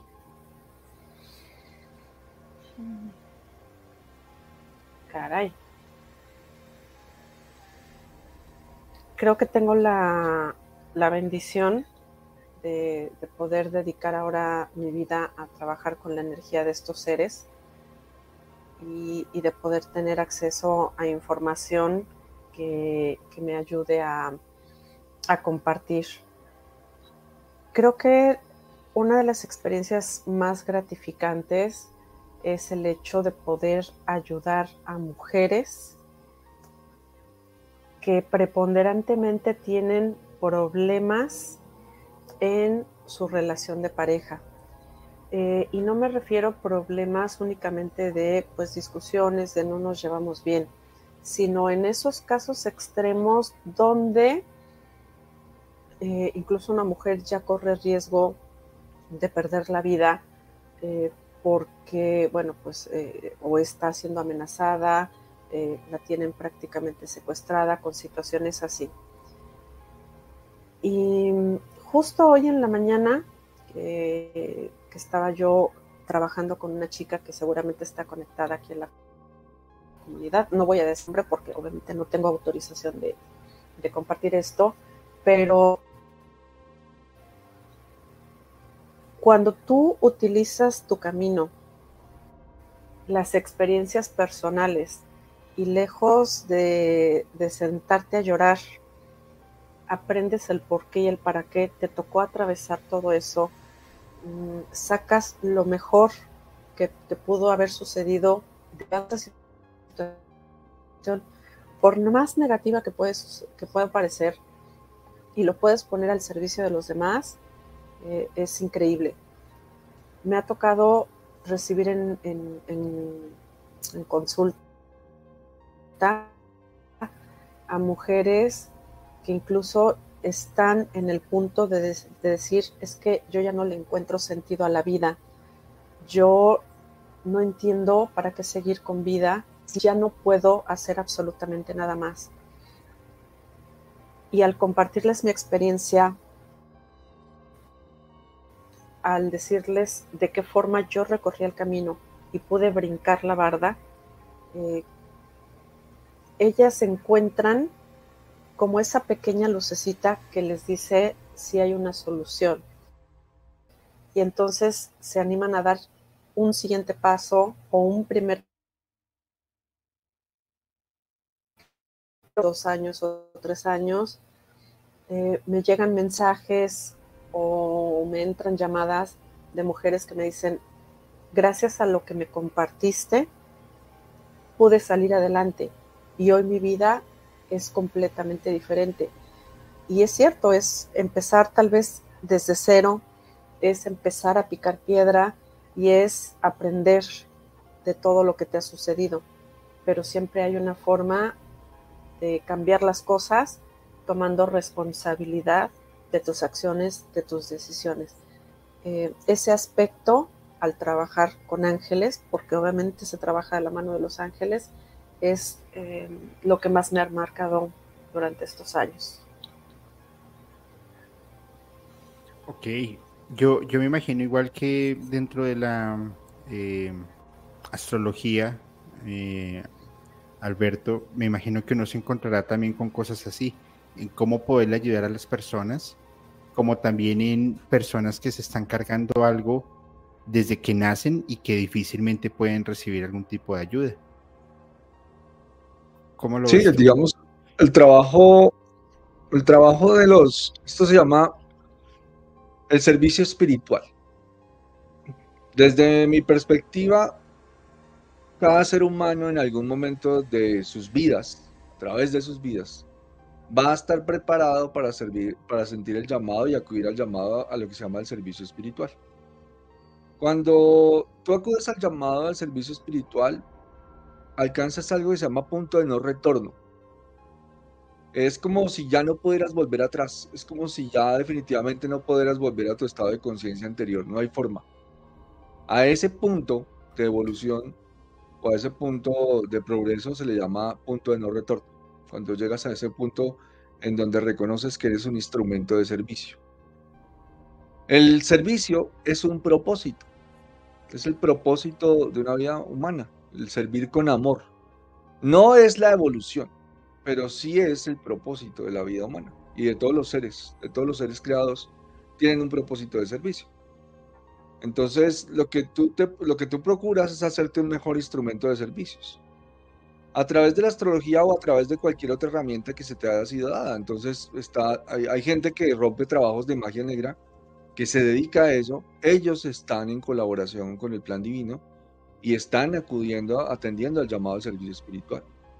Las personas que hacen canalizaciones, las personas que trabajan con ángeles como, como Rosa, también están en propósitos de servicio y también están atendiendo al plan de la evolución de las almas. Es decir, somos instrumentos de servicio. Una vez llegado ahí, no hay punto atrás, ya no hay forma de ir atrás. Las personas que llegan, llegan, eh, yo siempre me abro siempre a lo, que la vida me traiga, es decir, eh, puedo decir que soy psíquico porque puedo sentir ya muchas cosas, y no sé si todos los astrólogos del mundo puedan ver lo que yo veo, no sé, no lo tengo idea, porque de hecho no tengo ningún amigo astrólogo, solamente me conozco a mí que soy astrólogo. No sé si, si puedan ver exactamente lo mismo, no sé si puedan sentir como yo siento, no sé si les llegue la información de la manera en que a mí me llega, pero por supuesto que hay casos, es decir, yo atiendo muchos casos de personas que están al, borde de, de desvivirse, muchos más de los que quisiera. En un mes podría atender tres casos de personas que están, ah, que quieren ya no seguir en este plano físico.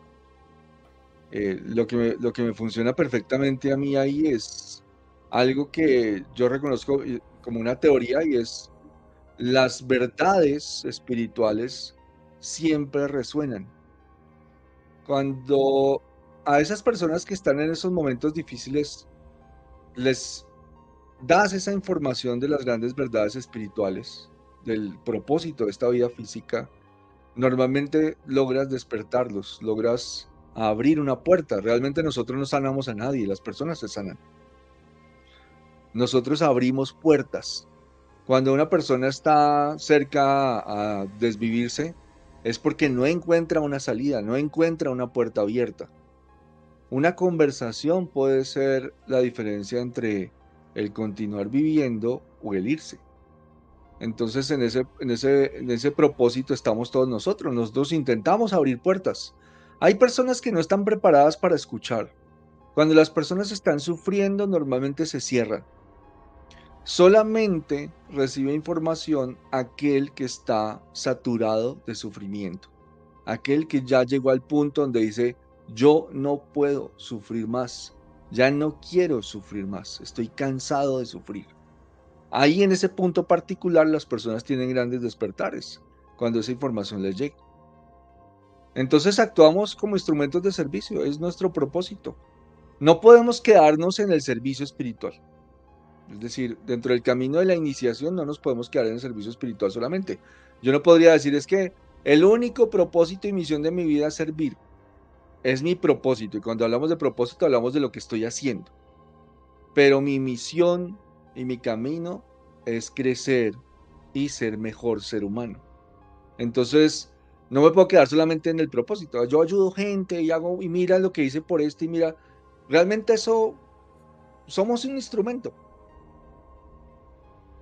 Pero si yo sigo creciendo, voy a poder ser un instrumento mejorado.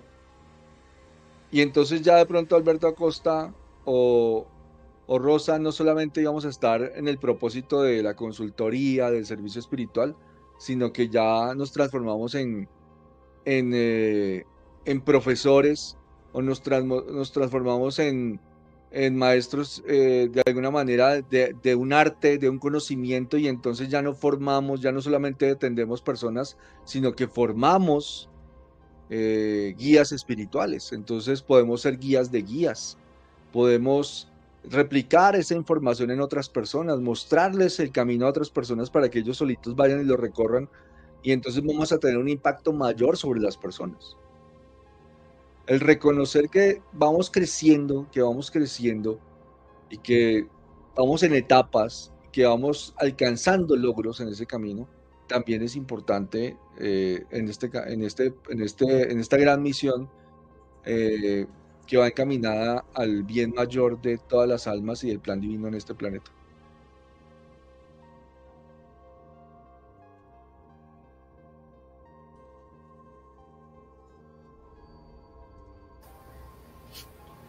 Fíjate que justo em, con esto que dice Alberto, me lleva a, de pronto recordar y reflexionar sobre todo este camino, ¿no?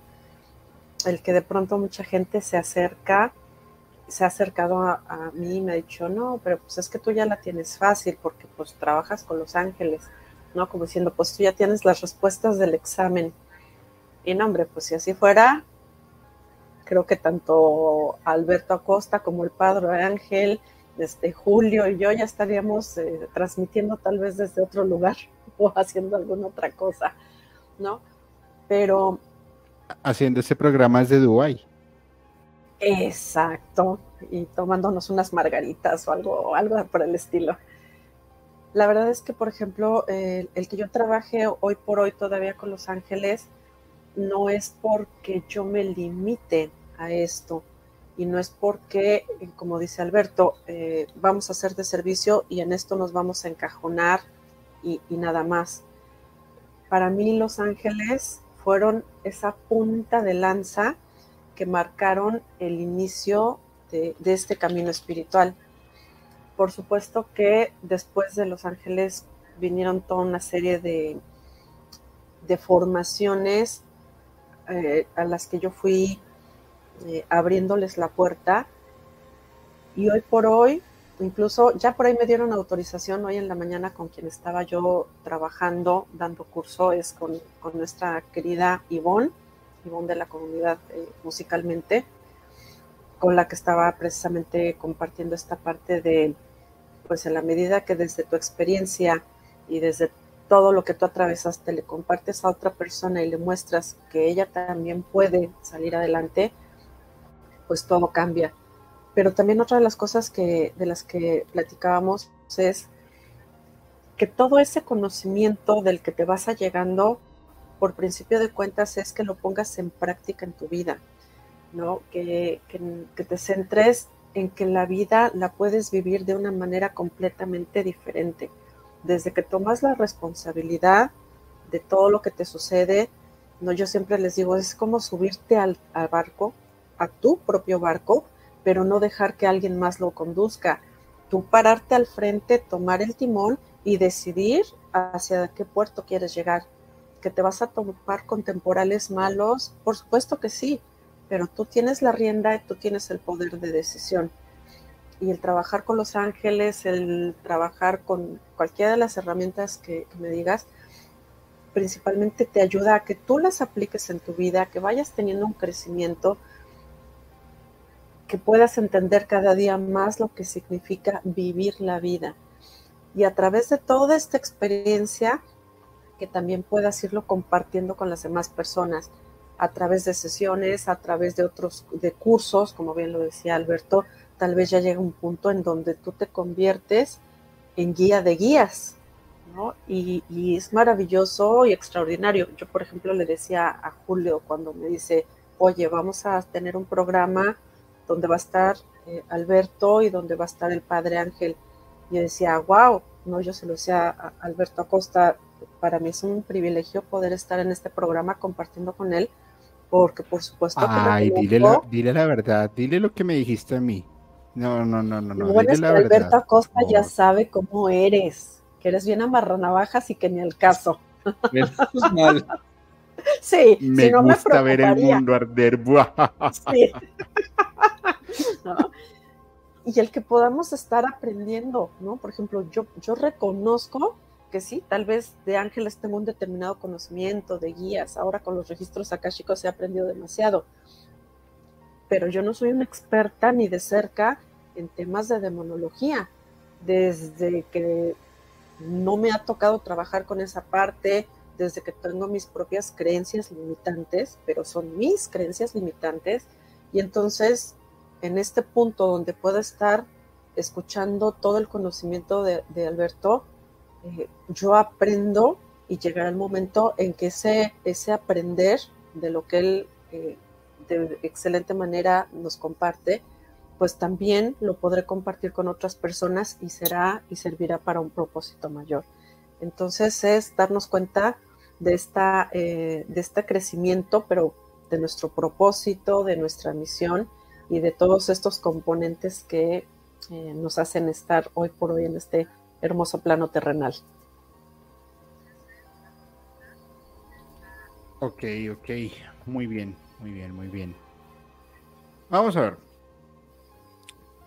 A nosotros nos han pintado desde que, desde que somos chicos que hay un cielo y hay un infierno.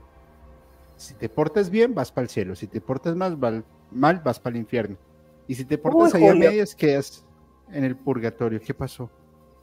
No, nada, nada más. Uy, qué preocupación. Ya sabemos dónde te toca.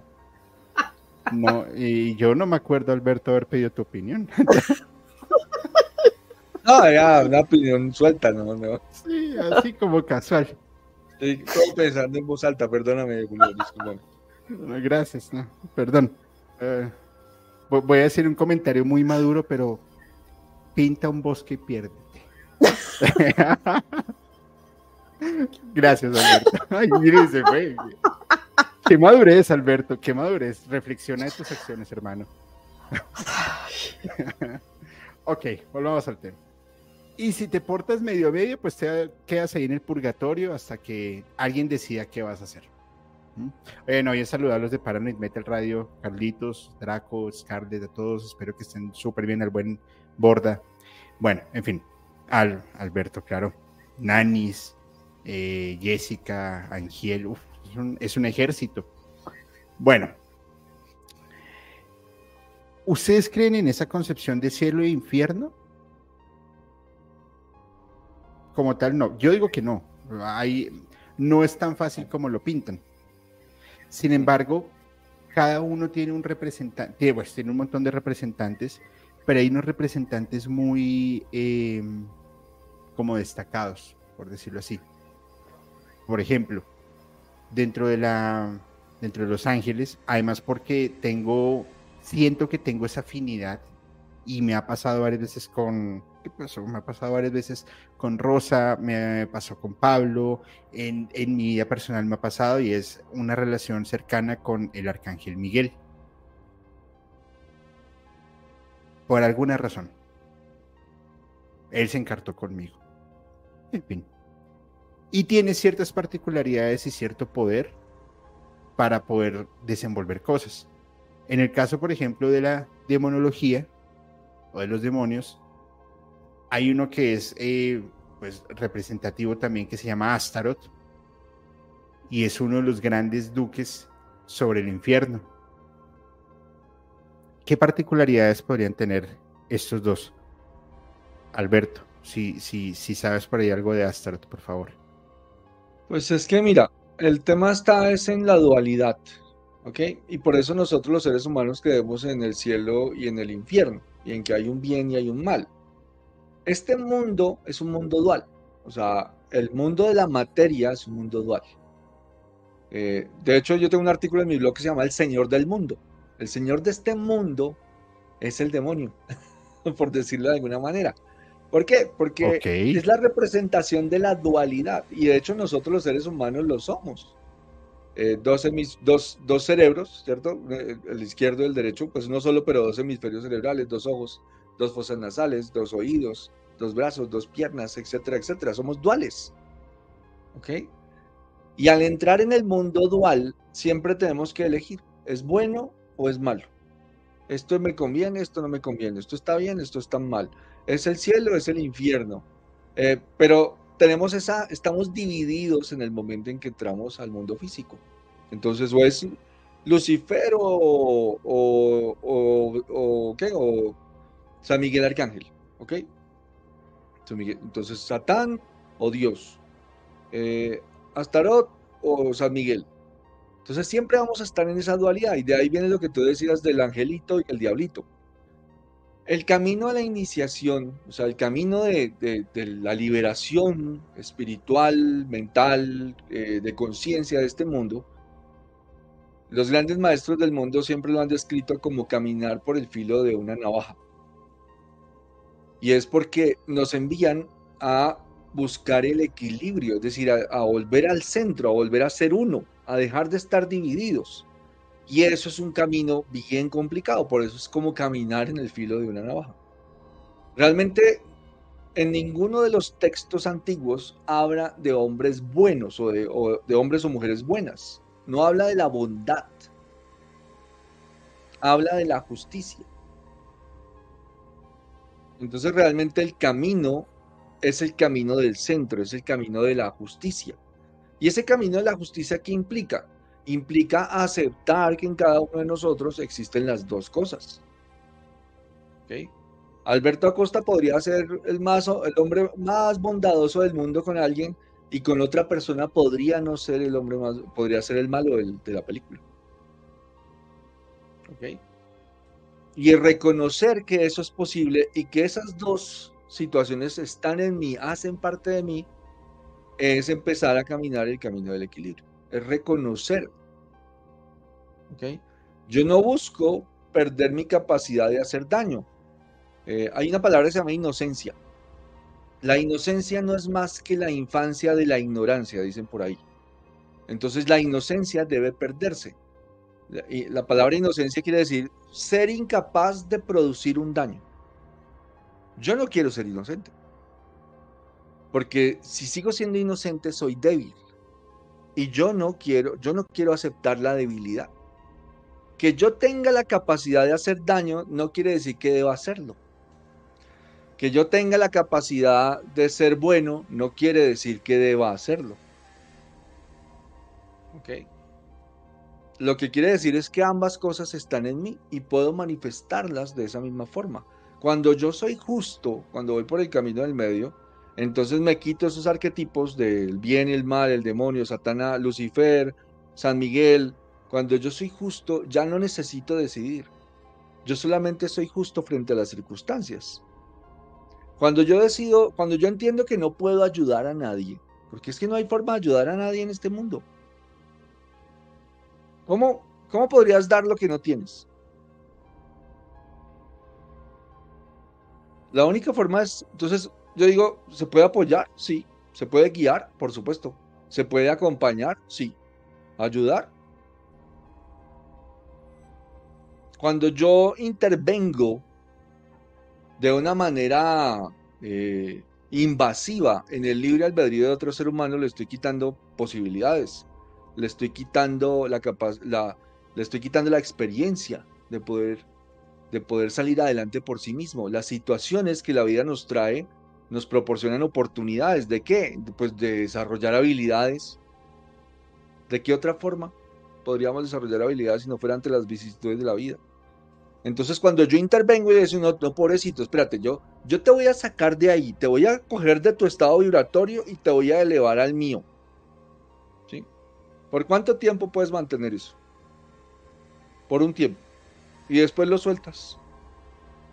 Y por leyes espirituales la persona vuelve a caer a su estado vibratorio. Y cuando cae, tú vas a ser el malo. ¿Ok? Entonces no hay forma de cambiar los estados vibratorios de las personas. La única forma es abrir puertas, apoyar, guiar, acompañar, dar información. Es lo único que podemos hacer. Si eso es ser bueno, a mí me parece que es ser justo. Entonces el camino de la justicia, el camino del medio, y por eso el caduceo de Hermes, que tiene esas dos serpientes enredadas y, y, el, y después hay una, una, una, esfera de fuego con dos alas. El caduceo de Hermes dice la serpiente de la izquierda, la serpiente del mal, la de la derecha, la del bien. El camino del iniciado asciende por la vara entre las dos y alcanza la iluminación. Finalmente, está libre de este mundo. ¿okay? La única forma de liberarse es el camino del medio, el camino de la justicia. Entonces, de alguna manera tenemos que empezar a ser justos y dejar de luchar. Mira que eso es otra cosa que está muy arraigada en el mundo, la lucha. Todo el mundo dice, eh, voy a luchar contra esta enfermedad, voy a luchar, y, y, aquí no quiero que me tomen mal, yo estoy dando ejemplos como, como dice Julio, no me malinterpreten, ¿no? o sea, no lo vean de la forma literal. Pero hay personas que dicen, estoy luchando contra el cáncer. Las personas que luchan contra el cáncer y se salvan, se salvan a pesar de la lucha contra el cáncer. Deberíamos eliminar la lucha y empezar a utilizar más el pro. O sea, yo no estoy luchando contra una enfermedad. Una enfermedad es una manifestación de unos hábitos, de unos hábitos erróneos de pensamiento, de sentimiento, de relacionamiento, eh, de, alimentación que mi vida pudo haber llevado, que yo pude haber adquirido en mi vida. Ahí manifiesta la enfermedad.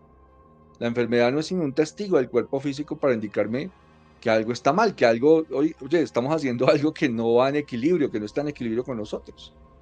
Entonces no, no es necesario luchar contra la enfermedad, hay que aceptarla, hay que entenderla, hay que hacer los, los ajustes en donde se generó esa enfermedad. El trabajo, uno de los trabajos que hago yo en la vida es ese, es darle a la persona el entendimiento de dónde se creó algo de dónde viene, por qué su alma eligió esa experiencia, por qué se está produciendo en su vida lo que se está repitiendo, de qué manera se está repitiendo y cómo y en qué escenarios particulares se repite. Ese es mi trabajo. Yo digo que mi trabajo es diagnóstico. Ese es mi trabajo. Yo diagnostico situaciones. Y le doy esa información a las personas. Entonces, esa, es mi percepción. ¿no? no hay un cielo, no hay un infierno. No está bien, no está mal. No es bueno, no es malo. Es justo, hay que ser justos. Ok, ok, me parece bien. Mm. En algún momento lo hablamos, no sé si fue con Rosa o con Alberto, en que nosotros mismos somos bien y mal. Nosotros tenemos nuestra parte de luz y nuestra parte de oscuridad y, se manifiesta por ese lado pienso yo que lo han querido em, recrear o romantizar a través de historias, a través de fábulas, a través de un montón de cosas, desde la Biblia eh, para adelante. Y ojo, con esto no quiero atacar el, la cultura, el conocimiento, el credo de nadie, pues por supuesto todos son libres de elegir lo, lo, lo más sano y lo que crean que está correcto. Pero al ponerlo bajo una novela, pues todo se ve más bonito. O todo da un poco más de miedo. Si yo le muestro a, no sé, a un niño, una niña de 10 años, una foto de un ángel con, con, con, con, una espada defendiendo, con su divinidad, con su luz, va a decir, ah, wow, qué bonito. Y si le muestro pues, una fotografía recreada de Astaroth, pues va a decir no me gusta tanto, porque es bajo la conceptualización y la cultura con las que nos han creado a nosotros, nos han creado. Frente a eso, Rosa, ¿tú cómo lo ves en el caso, por ejemplo, lo que le preguntaba Alberto frente a San Miguel? Porque sí que tienes un, un contacto o, una o, un, un contacto con tu yo superior que se puede manifestar a través de San Miguel. ¿Cómo lo ves tú?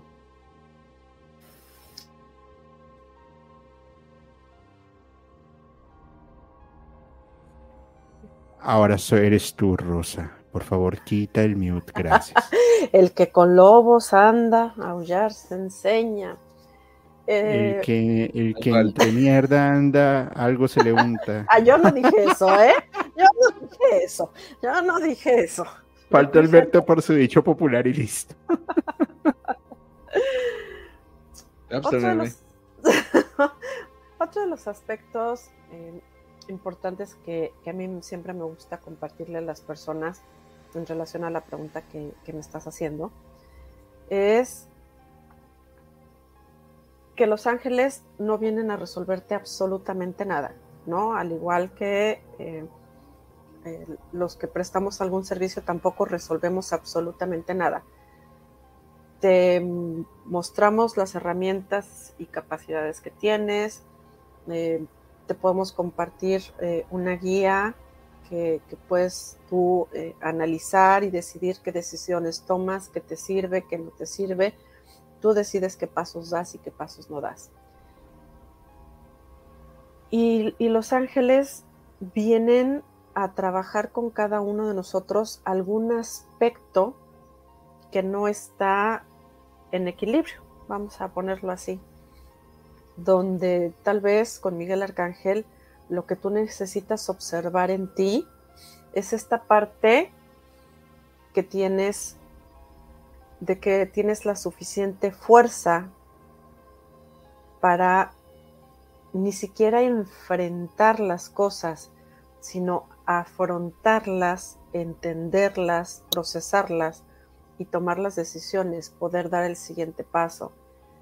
Em, siempre se atribuye mucho a Miguel Arcángel la parte de la protección. Y entonces decimos, Miguel Arcángel me va a proteger de todo. Pero si aprendes de la mano de Miguel Arcángel que conforme tú también trabajas en tu fe, la fe en ti, en tu propia fortaleza, te vas a dar cuenta que esa misma frecuencia vibratoria te permite estar protegido. Te puedes eh, sostener o no sostener, no, respaldar de la energía de los ángeles para complementar, sí, puede ser así. Y cada uno de los ángeles viene a mostrarte este aspecto de tu yo superior que necesitas terminar de integrar en, este plano terrenal, hacerlo consciente, manifestarlo y que entonces eh, tu camino, tu proceso pueda ser diferente, pueda ser mucho más armonioso, pueda ser mucho más abundante, etcétera. Pero es esta parte donde Miguel Arcángel te enseña ciertos aspectos, pero cada uno de los otros arcángeles te enseña otros aspectos de ti, de tu yo superior, de la integración, etcétera. Entonces, hay que aprender a trabajar con cada uno de los arcángeles y estar abiertos a seguir aprendiendo sobre nosotros mismos. Sí, entiendo. Hay un tema que a mí me parece bastante particular y es sabemos que hay una recreación, que hay un tema muy novelesco, eh, muy metafórico y está bien. Sin embargo, por ejemplo, y me hubiera gustado hacerle esa pregunta al, padre, pero creo que no, no, no, llegará. En algún momento se la haré y es, entonces, ¿por qué, por ejemplo, la iglesia tiene una división de estudios de exorcismos cuando sabemos que no están, o sea, no están de demonios per se, que hayan este tipo de, posesiones. Entonces es más como una propaganda o, por qué, o por qué se da de esta manera. O es un entrenamiento por si acaso algo llega a suceder. Hay Rosy que se está riendo. Por favor. ¿Qué opinas tú, Rosy? Este comentario que haces de, pues por si acaso, eh, que nos preparamos por si acaso llega a suceder. Eh, yo creo que es de todos conocidos que finalmente casi todos los invitados que has tenido aquí a musicalmente eh, somos personas que no profesamos una religión como tal.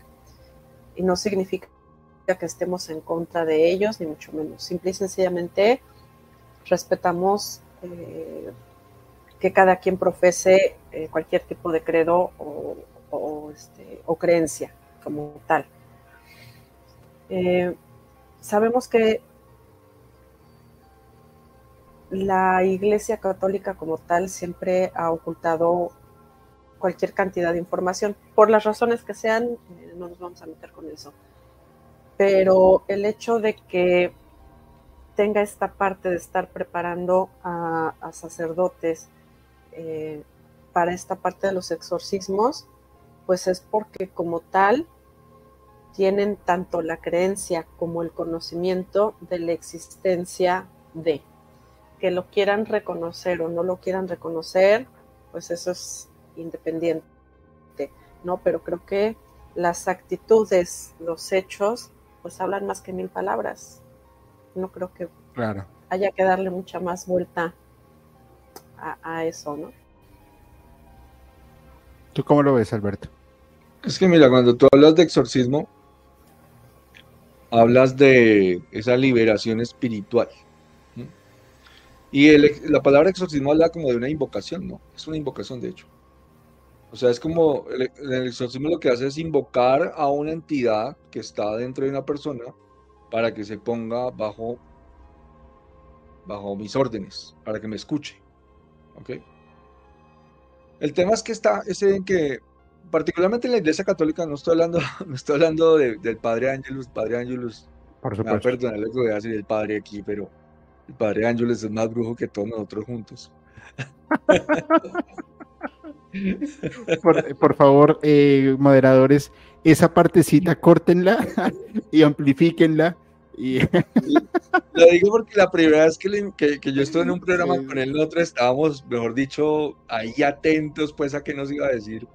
Y cuando el padre nos empezó a hablar de, de conocimientos de astrología, de terapia regresiva, todos quedamos como, ah, aquí ya no hay nada y, en, y, en el, capítulo, en el capítulo de exorcismos, justamente él nos decía, no, es que cuando yo estuve en la India viviendo con, eh, trabajando con yo no sé qué, yo no los luego con los hinduistas, chamanes, de todo. Eh, por último le, recitaba cuentos a Lucifer, no, una vaina así súper bizarra que yo decía, ah, caray, sí, Entonces, es verdad. quitemos al padre Angelus de la ecuación. Vamos a hablar del sacerdocio católico romano, ¿ok? Porque de ahí viene el exorcismo. Del, el exorcismo que conocemos hoy es el rito católico romano. Ajá. Para ese, ese rito católico romano, en el mundo espiritual solamente existen dos cosas. Ángeles y demonios. No existe nada más. Porque desde su, desde su punto de vista de, la no aceptación de la reencarnación, que es algo que yo nunca entiendo porque en la Biblia está, cuando los discípulos le dicen al maestro, ¿y Elías cuándo va a venir? Y el maestro les dice, es que Elías ya vino y ustedes hicieron lo que quisieron con él. Y entonces los discípulos entendieron que se refería a Juan el Bautista. Y entonces yo digo, ¿y cómo Juan el Bautista era Elías si no era siendo la reencarnación de Elías? ¿Ok?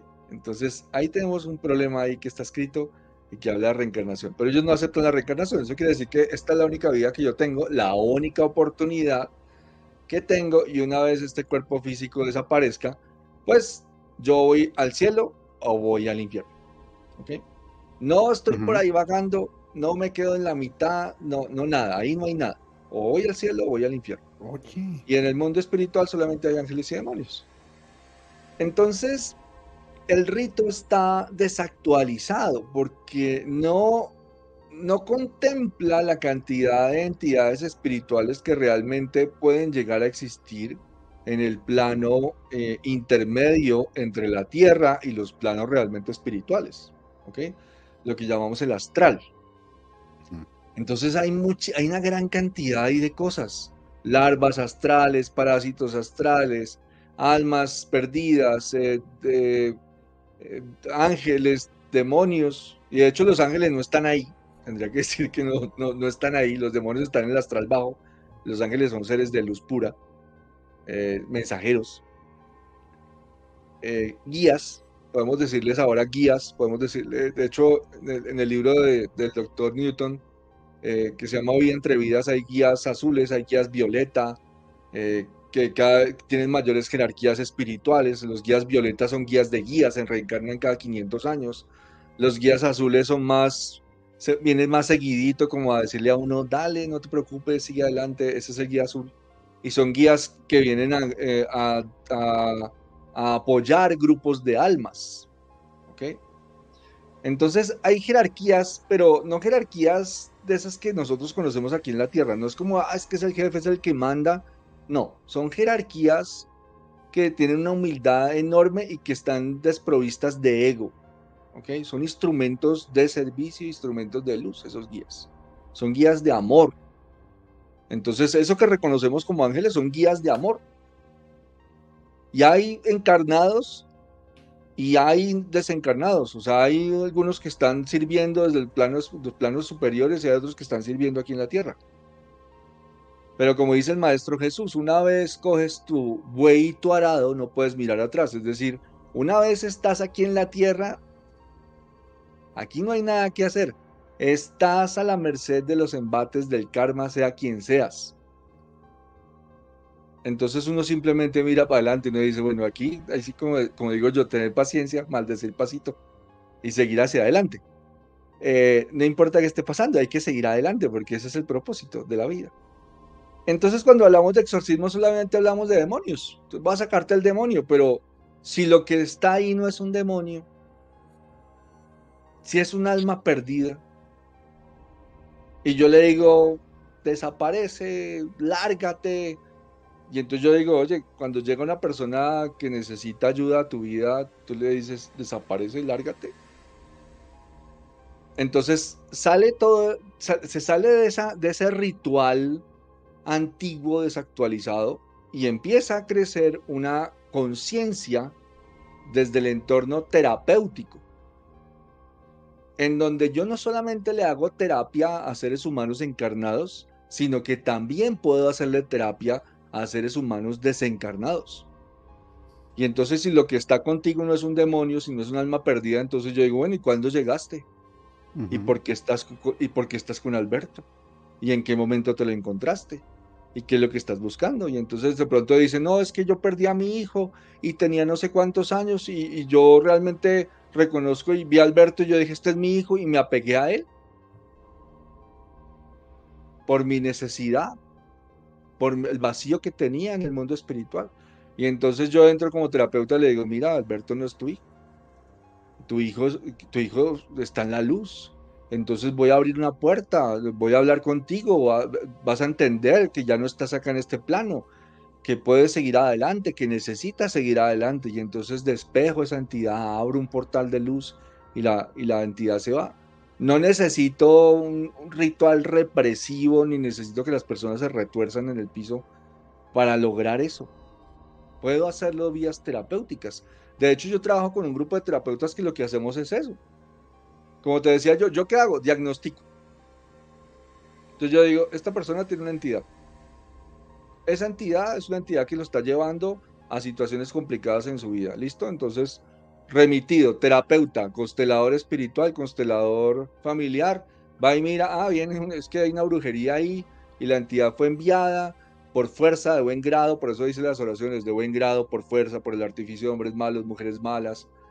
Eh, ¿Cómo fue enviado? Entonces, ¿qué estás haciendo acá? No, es que me obligaron. ¿A través de qué? A través de un ritual. ¿Y tú piensas que el ritual te obliga? Sí. Ah, bueno, entonces te libero. Te libero de ese pacto. Ya no necesitas estar acá. ¿Te quieres ir? Sí. Vete no necesitaste eh, echar agua bendita siempre, ni necesitaste te reprendo, ni, necesitaste todo ese show. Obviamente ese ritual tiene, yo no digo que no tenga un, un impacto sobre la psiquis, lo tiene. Todos los rituales tienen impacto sobre la psiquis. Y en algunas personas puede funcionar. Hay otras teorías diferentes, por ejemplo, los circuitos demonio, que habla la dianética, dice que cuando yo tengo un impacto emocional fuerte, mi mente se divide y trata de protegerse. Y surge una, surge una, una conciencia que se llama circuito demonio. Y entonces es como una división de la conciencia y él empieza a actuar de manera maligna. ¿Y qué naturaleza tiene? La de la persona que me generó el trauma. ¿Ok? Entonces vamos a suponer que fue un abuso entonces esa conciencia, ese circuito demonio, lo que hace es abusar. O sea, tiene la, tiene la característica del abusador todo el tiempo. Y se, y se manifiesta a través de mí. Entonces sale la voz, ¿no? Eh, eh, eres mío, no te voy a dejar nunca, eh, etcétera. Y entonces es un demonio. Y puede ser fruto de un trauma. ¿Ok? Que genera una división en esa persona. Es claro, hoy en día tenemos una visión holística de, ese, de esa fenomenología y podemos tratarlo desde el punto de vista terapéutico, no necesariamente desde el punto de vista religioso.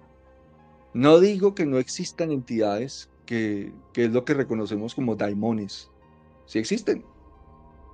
Pero les apuesto que cada vez que alguien se acerque a eso, va, a entender que es un daimon, o sea, que, es un jin, no es cualquiera. ¿Ok? sea, su fuerza, su, su capacidad de manifestación, etcétera, tiene unas particularidades. Y tal vez en ese, en ese momento también se necesite terapia. O sea, ¿qué estás haciendo acá? ¿Quién te dio permiso?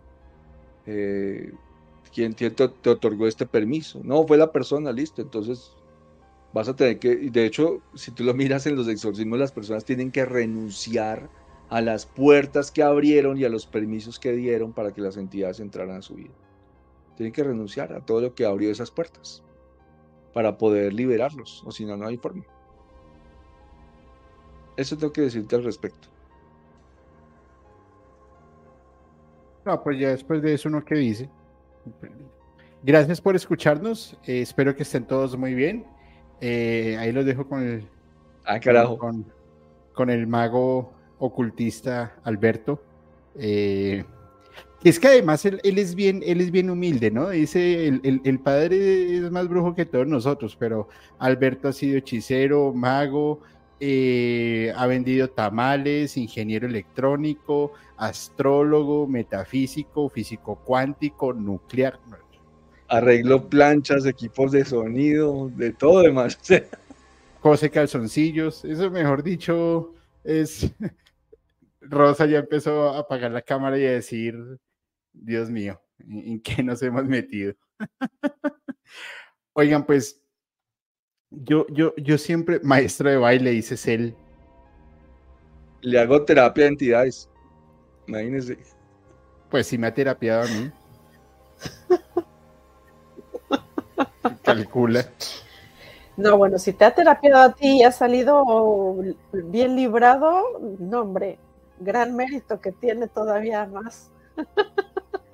Ha, salido vivo y sin traumas. Estamos en proceso. Los traumas todavía los estoy evaluando.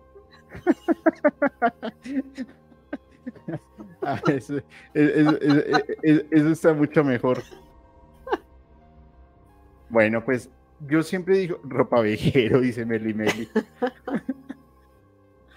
Hay cosas que me faltan todavía. Sí, no, no, ya veo.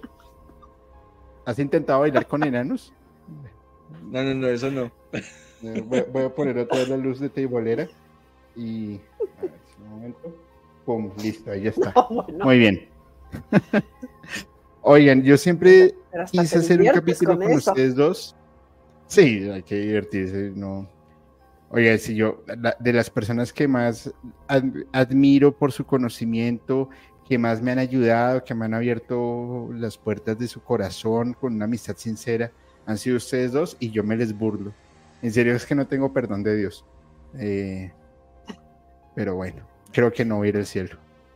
estimado Julio, no hay nada, nada más espiritual que la risa, hermano. Eso es, es, lo más espiritual que hay. Y eso, y eso, y sabes que eso, eso rompe cualquier cosa, eso rompe cualquier trabajo. Eh, antes, saludos a Becky, mi querida Becky, muchas gracias por tu aporte. Saludos Julio, Rosa y Alberto, muy buena combinación. Eso es cierto, eh, esta combinación es un hit. Mira, fíjate que la, la risa es la cura del alma.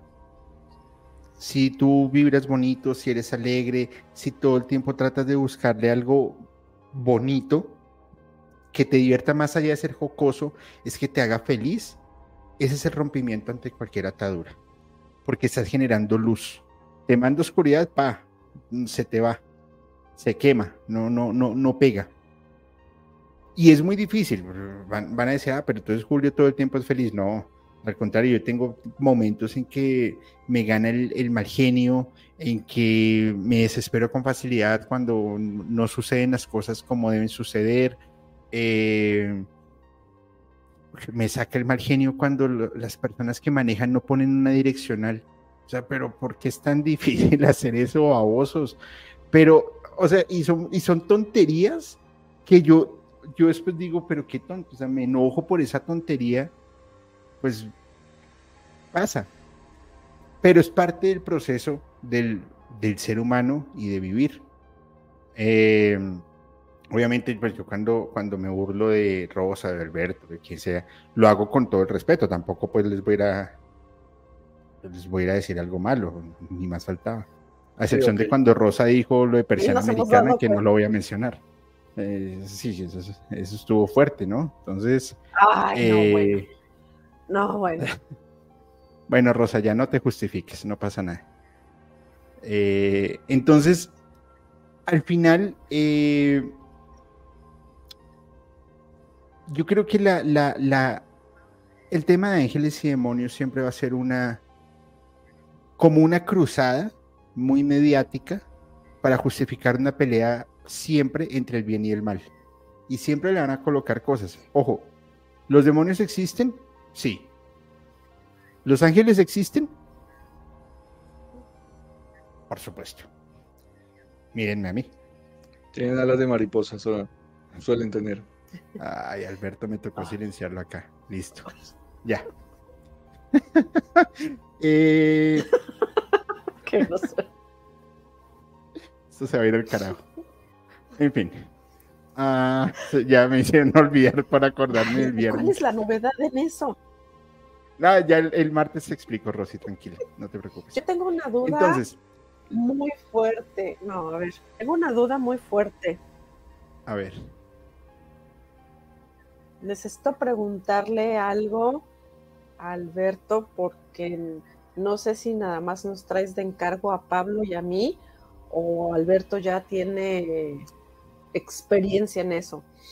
¿Será que le toca a Alberto Acosta que constantemente Julio pregunte cosas y cuando le das una respuesta que no le queda claro, que no le estás dando la respuesta del examen, se queje amargamente de ello? Sí, suele pasar. Es que, a, ver, Alberto, no dan el contexto completo, no dan el contexto completo. Y ahí va, ahí va. Y es, y es, es así de sencillo. Rosa, ¿tú me podrías decir, por favor, cuánto es 2 más 2? y ella empieza, mira, armónicamente tu vibración es como la de un naranjo. Tú tienes que entender que los pájaros van porque las nubes están grises y porque el café no estaba tan caliente en la mañana. Por lo cual lo más sano es que busques en tu alma. Ahí está la respuesta. y yo tanta vuelta para que me diga cuatro. la ventaja es que yo sé. no. Insisto, es que quieres la respuesta del examen. No, pues, bueno, bueno. ¿Será que yo le estaba dando la respuesta al examen? No sé. Sí, Alberto me decía, mira, es muy sencillo. Esto, esto, esto. Anota, por favor, estas fechas, anota esto, son 600 mil pesos. Muchas gracias, ve con Dios, hermano. Ah, bueno, gracias. Dios te bendiga, hasta luego. Dios te bendiga, sí, hasta luego. Siguiente. No peques más. Sí, no, no peques más. Ya. Entonces. No, pero no te hace caso, Alberto, eso de no peques más. O sea, entra por aquí y sale por acá. No. es, un formalismo que yo suelo decirle. Ah. Sí, no, no, me imagino. Pero, pero, pero bueno, al final, al final del asunto, eh, yo siempre había querido hacer un capítulo con ustedes. Lamento mucho que el padre no haya podido estar. Me envió un video acaba de llegar a su casa y es que en una de las avenidas principales acá en Bogotá la, se la tomaron básicamente para hacer piques y para hacer más cosas. Entonces, eh, no, fue imposible y ya se presentará otra, otra oportunidad. Sin embargo, varias personas de la comunidad me lo habían escrito, me habían manifestado que querían un capítulo juntos entre eh, Rosa y Alberto. Y la verdad sí es que la mancuerna y el conocimiento que ustedes dos tienen, desde un, ser oscuro como Alberto a un ser también un poco más oscuro que Rosa, eh, y el equilibrio que yo les doy con mi luz, pues la verdad es que hace un, capítulo con mucho conocimiento y con, con una sabiduría que la verdad me encanta, me encanta siempre hablar con ustedes, les aprendo un montón. Eh, fíjate Alberto que esta mañana sucedió algo curioso desperté y me puse a leer sobre el dios Cernunos, porque tengo el dios Cernunos desde el viernes, tengo clavado el tema de tengo que leer, tengo que leer, tengo que leer. y pues me... ¿Perdón? el dios ha estado, Cernunos, el dios de las... Así es. Y además que eso se combina con algo de lo que vamos a hablar el día martes. Entonces, siempre, siempre que he hablado con, contigo, Alberto, me llevo temas para investigar. Con Rosa hablo casi todos los días y siempre nos damos algún debate de diferentes cosas, a pesar de que, pues os voy a decir que Rosa no escuche, pero Rosa me ha enseñado muchas cosas más allá de buscar la respuesta en tu alma. Eh, entonces, pues, seguro que así ha sido. Sí, sí, sino, sino realmente yo no le, yo no le pediría recomendaciones, ni mucho menos, al contrario. Eh, me, me, me, me, parece chévere, es una mancuerna muy buena y espero, espero, espero, por favor, antes de que finalice este año, poder hacer otro capítulo con ustedes dos, eh, porque me, parecería genial seguir desarrollando temas más allá de ángeles y demonios, sino empezar a ver qué otras congruencias podemos tener y las podemos hacer avanzar, porque yo sé que saben mucho y la verdad es que la comunidad de ustedes dos les tiene mucho aprecio y, y nada, muchas gracias.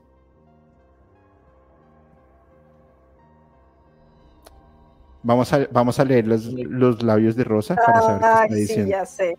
Yo, yo, alcancé, yo alcancé a leer Julio, gracias, eres magnífico. Pero no, no, no entendí más. Por estarte criticando, eh, ahí está. Ojalá un día te puedas secuestrar a Alberto y traértelo a México. Eh, creo que sería una experiencia muy agradable y bueno, obviamente con el compromiso de que también en algún momento me escaparé a, a Colombia y y poder tener realmente una comunicación así en vivo y a todo color, la verdad es que creo que sería algo, algo extraordinario. Sería fabuloso. Yo encantadísimo. Encantadísimo. Yo no soy, pues, de hecho yo soy muy ermitaño. Si, si ustedes revisan mi vida, realmente soy bastante ermitaño. Pero sí me encantaría, me encantaría eh, poder reunirme con Rosa, con Julio, personalmente, bueno, con Julio sí nos hemos reunido un par de veces, pero sí me gustaría poderme reunir con muchas personas de las que has tenido el, placer de tener aquí en Musicalmente Paranormal, particularmente contigo, Rosa. Eh, mi admiración, mi respeto, y te agradezco muchísimo por todas tus palabras de esta noche. Eh, entonces sí, sería fabuloso, no sé. Pues podríamos, podríamos en algún momento espero que se pueda llegar a hacerse realidad podríamos armar una... Un viaje, un, tour. Un tour, sí. Un, un, viaje entre, entre diferentes personas de la comunidad, pues invitados del, del, podcast. Sería muy interesante, por ejemplo, tener en una, en una mesa redonda a Alberto, a Rosa, poder tener a Alejandro, a, Howard Gutiérrez, eh, el, Mauricio, con el que voy a hacer el capítulo el miércoles. Mm. Uf, tantas personas con todo el team de, ah, de despertar. O sea, sería más o menos, eso sí sería como una aquelarre, tendríamos que hacer un sacrificio. tenemos, tenemos que hacer algo así. eso suena como una, una, combinación de alta energía, ¿no? Tendrías que escoger muy bien el lugar. No, sí, si, abrimos un portal, nos mandamos a la chingada medio mundo. Como el Armagedón, una vaina así Sería como los cazafantasmas, cuando empiezan a salir los fantasmas del edificio, tal cual. No, no, no, estaría muy fuerte, ¿no? No. bueno. Oye, Rosy, ¿tú qué opinas de ese comentario que dice Fabiola Torres? A mí me parece un poco irrespetuoso, pero ¿tú qué opinas? Rosa tiene mucha paciencia. Ah, bueno. Tengo muy claro que uno de los propósitos o parte de mi misión de vida es trabajar la paciencia. Y entonces Julio se está convirtiendo en un maestro para mí, definitivamente. Eso es parte de la divinidad. Lo siento. Sí, lo, sabemos, Julio. Con toda humildad, ¿no? sí.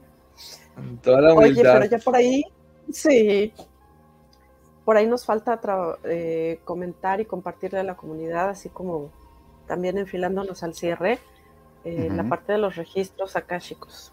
Por favor.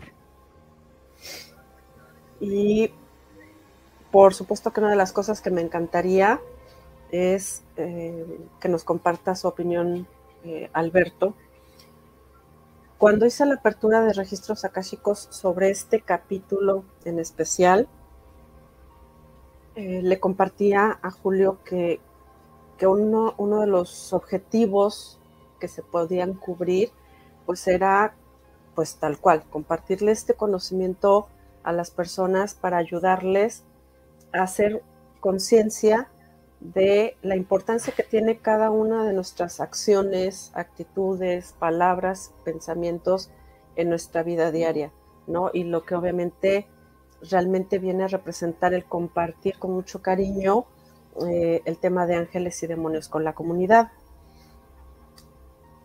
Y obviamente al hacer esta apertura de los registros y el tener información, pues uno de los regalos que siempre tenemos eh, con la apertura de los registros es que los guías que necesiten manifestarse eh, porque hay algo que tenemos que recibir, bueno, pues se manifiestan. Y de manera muy puntual, al primero que pude ver fue al maestro Merlín, ¿no? Eh, no se me hizo raro, ya es compadre de Julio, entonces se me hizo muy normal el que se manifestara, pero de pronto eh, se manifestó la energía de un personaje con el que yo nunca había tenido contacto y me llamó muchísimo la atención y la energía de quien pude sentir fue de Rasputin y me, descontroló, he de confesarlo, me descontroló porque creo que es la primera vez que puedo sentir su energía. Es más, en un primer instante en que, en que percibo esta energía, no sabía quién era. Empecé a ver una, una imagen, pero no entendía quién era hasta que él mismo me manifestó eh, su nombre. Y yo decía, bueno, pero ¿por qué? ¿No? O sea, no nada más es que alguien, alguna entidad se manifieste. Entidad entiéndase como energía, ¿no? Sin ninguna característica en especial. Y encaja perfecto con el tema del día de hoy. Desde donde yo, yo lo entiendo, y bueno, pues obviamente falta que nos comparta eh, Alberto y Julio qué es lo que ellos eh, perciben de todo esto, es que generalmente Rasputín se le tiene con esta figura o esta etiqueta de un ser negativo. Sin embargo, si nos vamos a su historia, a lo que se conoce de, su época en, Rusia, tiene una, toda una serie de cualidades bastante importantes, ¿no? Eh, por algo llega a estar tan cerca del zar. E independientemente de las decisiones que en su momento tomó, de acuerdo a su libre albedrío, el conocimiento, las capacidades y habilidades que tenía definitivamente no se, no no se discuten y son de destacarse. Entonces, chicos, pues eh, ustedes qué opinan de, estas manifestaciones de estos seres de tanto conocimiento. Adelante, Alberto, por favor. Gracias, gracias Rosa por compartirnos esa información. Pues eh, digamos que el, propósito que yo siento de esta reunión es, siempre los propósitos son dar información. De hecho, es la única, el único propósito de, de yo estar en, programas, por ejemplo, estar en cámara eh, a nivel digital es ese. No tengo otro propósito distinto. Eh, yo soy muy de, de nuevo, yo siempre decía, un ocultista debe permanecer oculto. Siempre, siempre decía eso, esa era mi frase. todo ocultista debe permanecer oculto. Yo debería trabajar seguramente fuera a la vista de los demás. Sin embargo, en algún momento de mi vida me sentí llamado a, a abrir esta puerta y a empezar a interactuar más con otras personas a difundir información, a compartir mis puntos de vista, mis ideas, mis teorías con muchas otras personas. Porque la información que recibía era que eso obviamente eran como sembrar semillas. Y el seguir haciéndolo es cuidar de esas semillas. Es de alguna forma para que cuando Alberto Acosta ya no esté en este mundo, esas semillas tengan la fuerza suficiente para seguir creciendo y pues que sigan su curso de acuerdo a lo que el plan divino tenga estipulado, estipulado para, para que esas semillas eh, hagan con, cuando ya estén maduras. Las dos energías que planteas me, me llaman muchísimo la atención, las dos, porque son dos personajes con los que toda la vida he tenido mucha afinidad. De hecho, eso mi gato se llama Merlín. Pero creo que uno de los personajes, eh, digamos que tanto de ficción, porque no sabemos si realmente Merlín existió o no, pero es un, es un personaje que me llama mucho la atención desde siempre. He sentido una gran afinidad con él. Y el otro personaje sí me dejaste un poco impactado porque es un personaje que ya me había mencionado en el pasado y que venía conmigo. De hecho, tengo que decir, algún día alguien dijo que yo podía ser una reencarnación de Rasputín. ¿Ok? Entonces, cuando a mí me dijeron eso, pues yo dije, no, pues yo realmente no pienso mucho en eso. En, mis regresiones, pues eh, he encontrado algunas cosas fabulosas, pero no me he encontrado con esas. Sin embargo, tengo que decirte que algún día, hace muchos años, yo, yo de hecho tenía como unos 13, 14 años, alguien me dijo que yo era la reencarnación de ese personaje. Y cuando hablamos de reencarnaciones no hablamos del, del alma como tal, ¿no? O sea, hablamos de esencias, ¿no? Porque cuando uno habla de un alma, realmente habla de muchas esencias. Un alma, un alma puede tener muchas esencias en, muchas manifestaciones humanas. No es como que Alberto Acosta tiene un alma y esa es la de él y esa es la única. Alberto Acosta puede tener múltiples manifestaciones en este momento. Bueno, no Alberto Acosta, mi alma, mi yo superior, puede tener múltiples manifestaciones en este momento, en este plano y en otros planos de conciencia. Eso pueden hacer, digamos que eso es una manifestación átmica, eh, en donde definitivamente pueden llegar a desarrollar mayor sabiduría. Pero podría, digamos que desde ese punto de vista, venir conmigo alguna esencia de este personaje histórico del pasado, que es Rasputín. Entonces, quiero hacerte una confirmación acerca de eso, eh, que muy seguramente aparece por esa razón en, esto, en esta lectura de registros akáshicos. Me parece súper interesante y te agradezco también por ello. Yo, yo creo que Rosa estará de acuerdo conmigo en el sentido de por qué apareció Merlín y Rasputín. Y no es coincidencia. En, en mi primer lectura... Y, Alberto, eres un maestro. Me acabas de hacer encajar algo que me hacía falta y que me he partido la cabeza dos horas y creo que ya encontré la respuesta. Esto va a estar increíble. En mi primera lectura de registros akáshicos, eh, yo eso lo he contado ya en varios programas, tuve tres presencias, Merlín, Jesús y la muerte. Y creo que te lo comenté, ah, pues te lo comenté en el último capítulo cuando nos quedamos un rato hablando. En el tema de Merlín, por linaje, yo vengo de ese linaje, de Merlín. Y una vez empecé a, encontrar información, em, perdón, acepté más bien ese linaje, mucha información me empezó a llegar, pero de forma absurda. Y ahí fue cuando empecé a tener tanta afinidad con Rosa. Bueno, empecé a tener mucha más afinidad con Rosa, más bien, porque a Rosa también la información empezó a llegar, pero a golpes. En el sentido de cosas a las cuales no le tendríamos una explicación, se las empezamos a encontrar de forma muy clara, muy concisa y muy concreta. ¿Mm? Ahora, cuando Rosa me dijo Rasputín, yo dije, ok, yo pues no, no tiene mucha congruencia dos presencias que están en dos diferentes partes de la línea del tiempo, en donde por supuesto Merlín no se comprobó si existía o no, que yo digo que sí, por supuesto.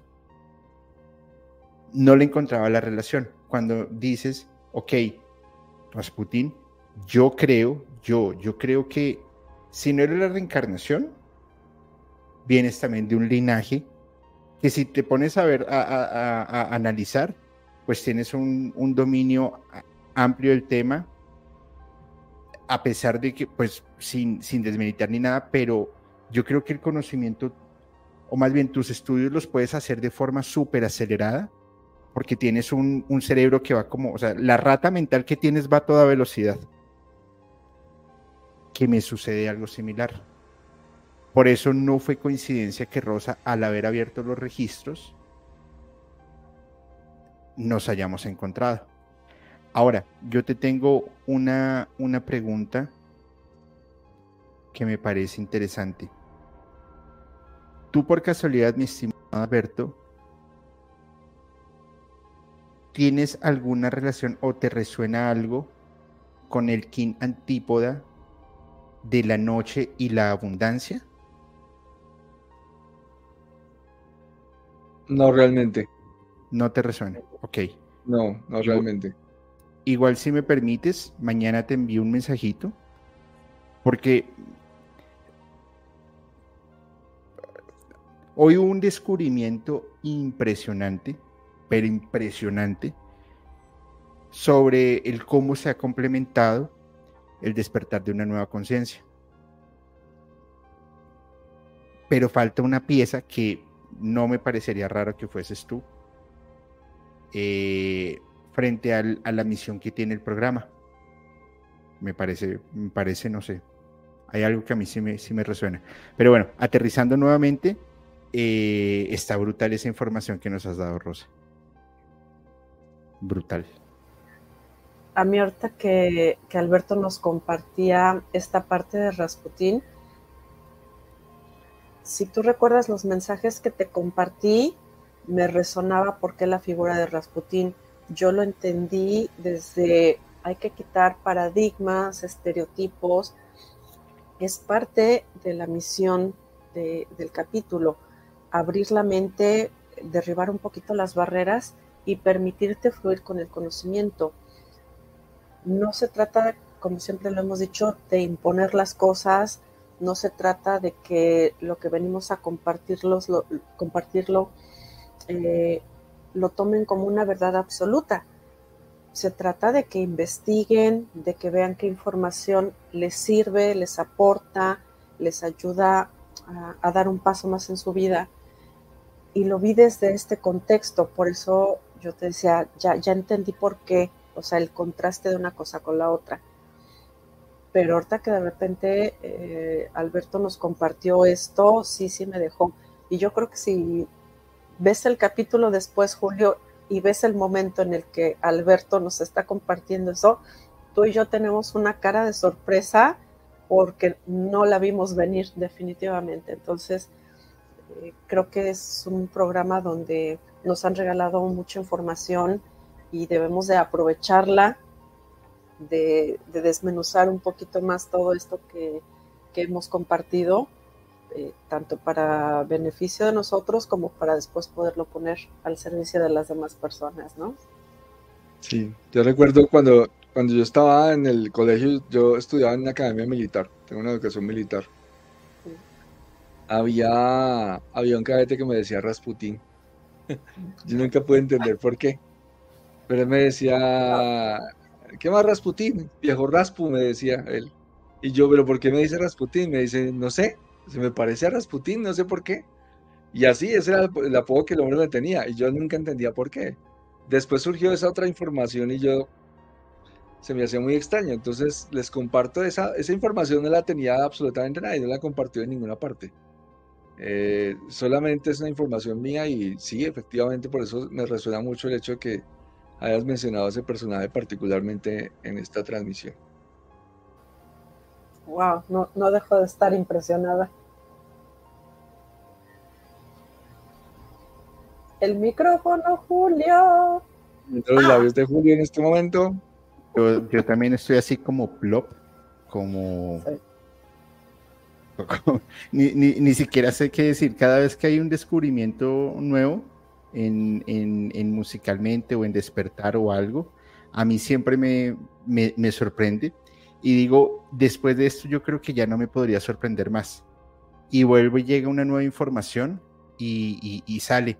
Yo tengo una, una, hipótesis, mi estimado Alberto, de, del por qué te decían Rasputin y era por tu parecido al de Pandillas Guerra y Paz, al viejo Raspo. Entonces yo creo que era por ahí más bien.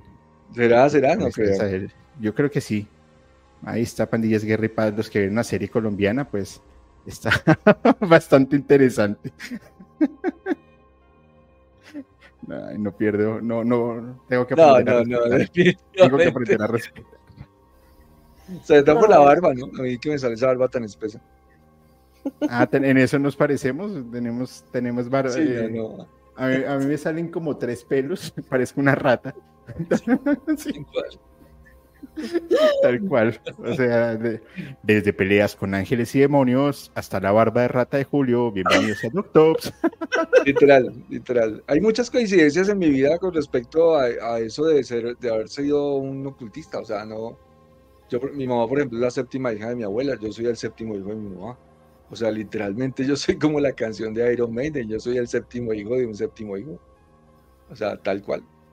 Mm. Entonces es como si hubiera estado destinado a dedicarme al oculto o a lo oculto, no era prácticamente una, una elección. Entonces no, no, te lo preguntaron ni siquiera. No, no me lo preguntaron y de hecho yo desde muy pequeñito siempre sentí afinidad por, pues por todos los temas ocultos desde, desde pequeño, desde los 12 años tal vez. Primer retorno de Júpiter. Alberto, ¿me permitirías entregarte un mensaje? Claro que sí. Y viene directamente de la energía de, este ser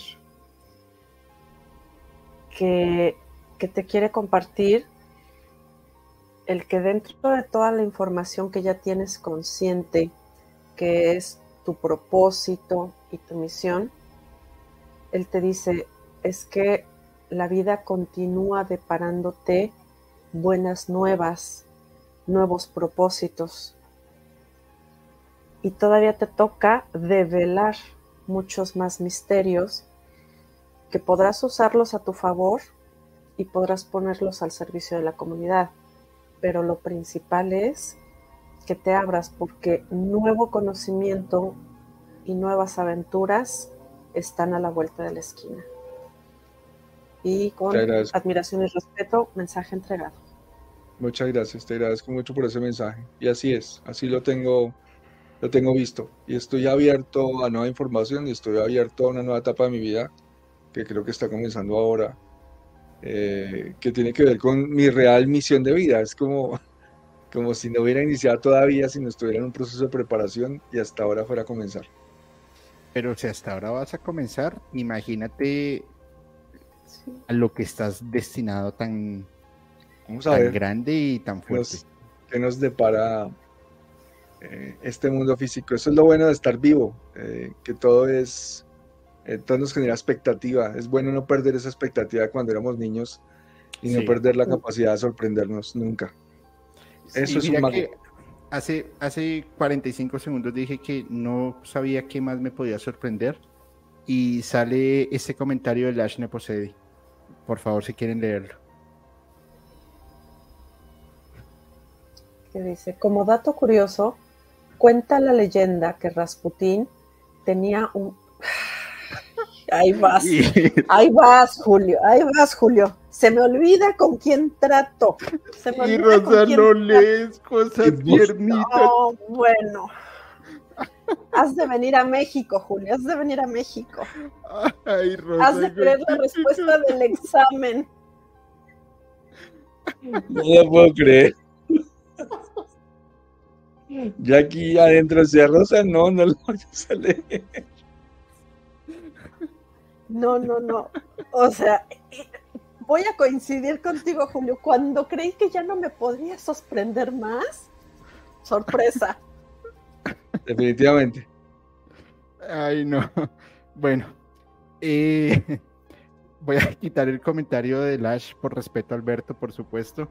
Eh, gracias. Gracias, Rosa, por leerlo. Eh, por respeto a Rasputín, más que todo. Por, respeto a Rasputín. sí, ese, comentario él tiene toda la razón. Lo mejor fue el suspenso con el que lo leyó. O sea, todos estábamos esperando a que llegara la parte idónea cuando ¡pa! fue como, como un avión estrellándose contra una montaña. Eso fue, eso fue increíble. Gracias, Rosy, por, por alegrarnos la noche. Eh, tenía que vengarme un poco de los albureadas que me han metido en México. Pues eh, fuiste la ganadora, Charán. ¿Y yo en qué bueno, momento pues estaba en eso? Antes de, de despedirnos, les recuerdo que ya está la merch de musicalmente unos hoodies que están increíbles, eh, inicialmente para México. Ah, hay diferentes colores, hay diferentes tallas, están súper buenos. Ya eh, esta semana empiezan a hacerse los primeros envíos para que los adquieran porque la verdad están súper, súper bonitos. Y nada, me pueden escribir por Instagram o me pueden escribir por, em, em, ¿cómo se llama? Telegram. Ahí también estoy y ahí los pueden, también los pueden adquirir sin ningún problema. De igual manera, en, eh, les recuerdo que este jueves tendremos el Meet and Greet en la hechicería Café Esotérico desde las 6 de la tarde. Esto es en la calle 70 con carrera 11 es una casa de dos pisos súper bonita. Ahí vamos a estar compartiendo un rato, vamos a tomarnos algunas fotografías, vamos a llevar algunas cosas también para la venta que están súper, súper, súper chéveres. Vamos a contar historias, algo de magia, algo de música. Bueno, lo habitual de musicalmente y sobre todo compartir con las personas de, Bogotá y poco a poco eh, iremos en otras ciudades. Y, y bueno, por favor, Alberto, como como sobrará decirlo, estarás, estás súper invitado. Allá te espero. Carlos dijo que también iba a estar, y el señor Draco, y yo no sé quién más va a estar allá, y vamos a hacer también una aquelarre bastante interesante para que por favor nos puedas acompañar con, con, con tu presencia y prometo comprarte una bebidas negras con espumita que tanto te gustan, que está bien, bien, bien ricas. ¿Vale? Mi querida Rosa, ¿Qué último mensaje le quieres dar a la comunidad? A la comunidad, no a Julio, a la comunidad antes de despedir, por favor. No, no te preocupes, a Julio después le hago llegar su mensaje. pues con todo cariño a la comunidad, pues gracias por acompañarnos. Por favor, compartan este capítulo porque se trata de que más y más gente se sume a todos estos mensajes, al que podamos aportarnos los unos a los otros y que realmente se siga despertando esta nueva conciencia, que cada día que vayas por la vida eh, realizando tu trabajo, viviendo con tu familia, seas consciente de lo que estás haciendo, de lo que estás viviendo y por supuesto disfrutando de la vida. Muchísimas gracias, mi querida Rosy. Como siempre, es muy, muy, muy rico hacer capítulos contigo. Discúlpanos ahí las risitas. Es, son gajes del oficio, cosas que pasan. Mi querido Alberto, ¿qué mensaje le quieres dar a la comunidad? Pues yo quiero darles el mensaje de que no crean todo lo que les decimos. Tengan la mente abierta, investiguen por, sus, por su propia cuenta Miren que todo lo que nosotros conocemos, la mayoría de lo que conocemos los seres humanos, lo conocemos porque nos lo han contado, porque alguien nos dice esto funciona así, esto es así. Entonces tratemos de experimentar por, nuestros, por nuestra propia cuenta todo, absolutamente todo, para que tengamos un conocimiento verdadero, para que lo tengamos a través de la experiencia, a través de verlo con nuestros propios ojos, eh, de percibirlo con nuestras propias emociones y nuestra mente.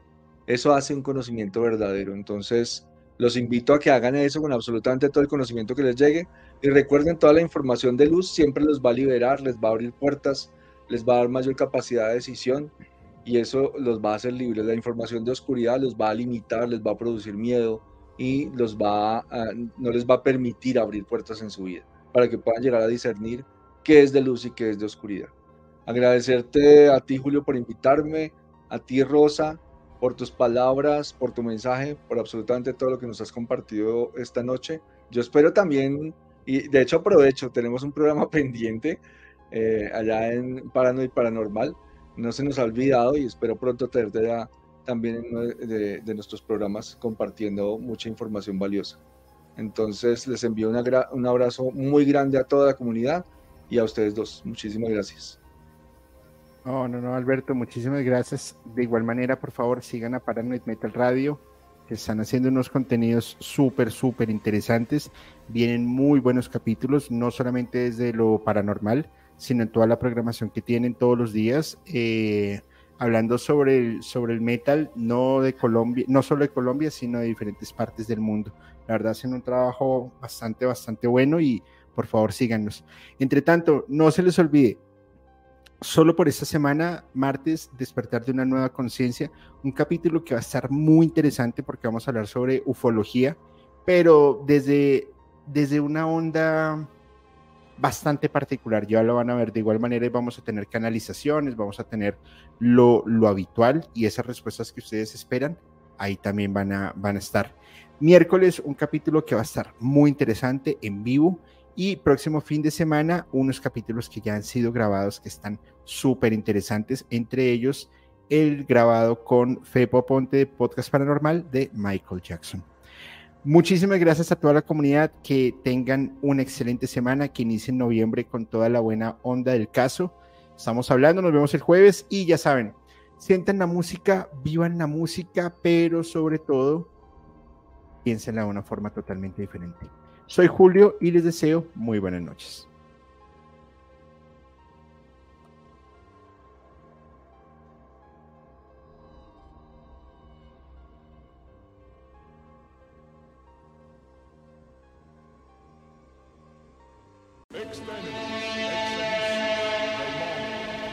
Hola, mi nombre es Jonathan y durante los últimos seis meses he estado rastreando las historias más aterradoras en Internet desde padres poseídos por demonios hasta mecánicos asesinos.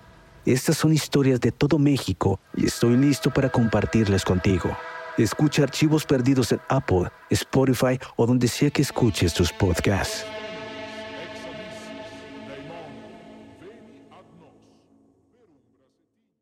Hola, hola, ¿cómo están? Soy Julio, musicalmente paranormal, y quiero comentarles algo. En mi búsqueda de historias de miedo, de terror, de suspenso, me encontré con un podcast que realmente me tiene fascinado y es Archivos Perdidos Podcast, un colectivo de historias de terror de México, la cual, mediante las historias que ustedes pueden enviar por Voice Note, ellos las van a contar de una manera alucinante. Realmente se los súper recomiendo. Archivos Perdidos Podcast.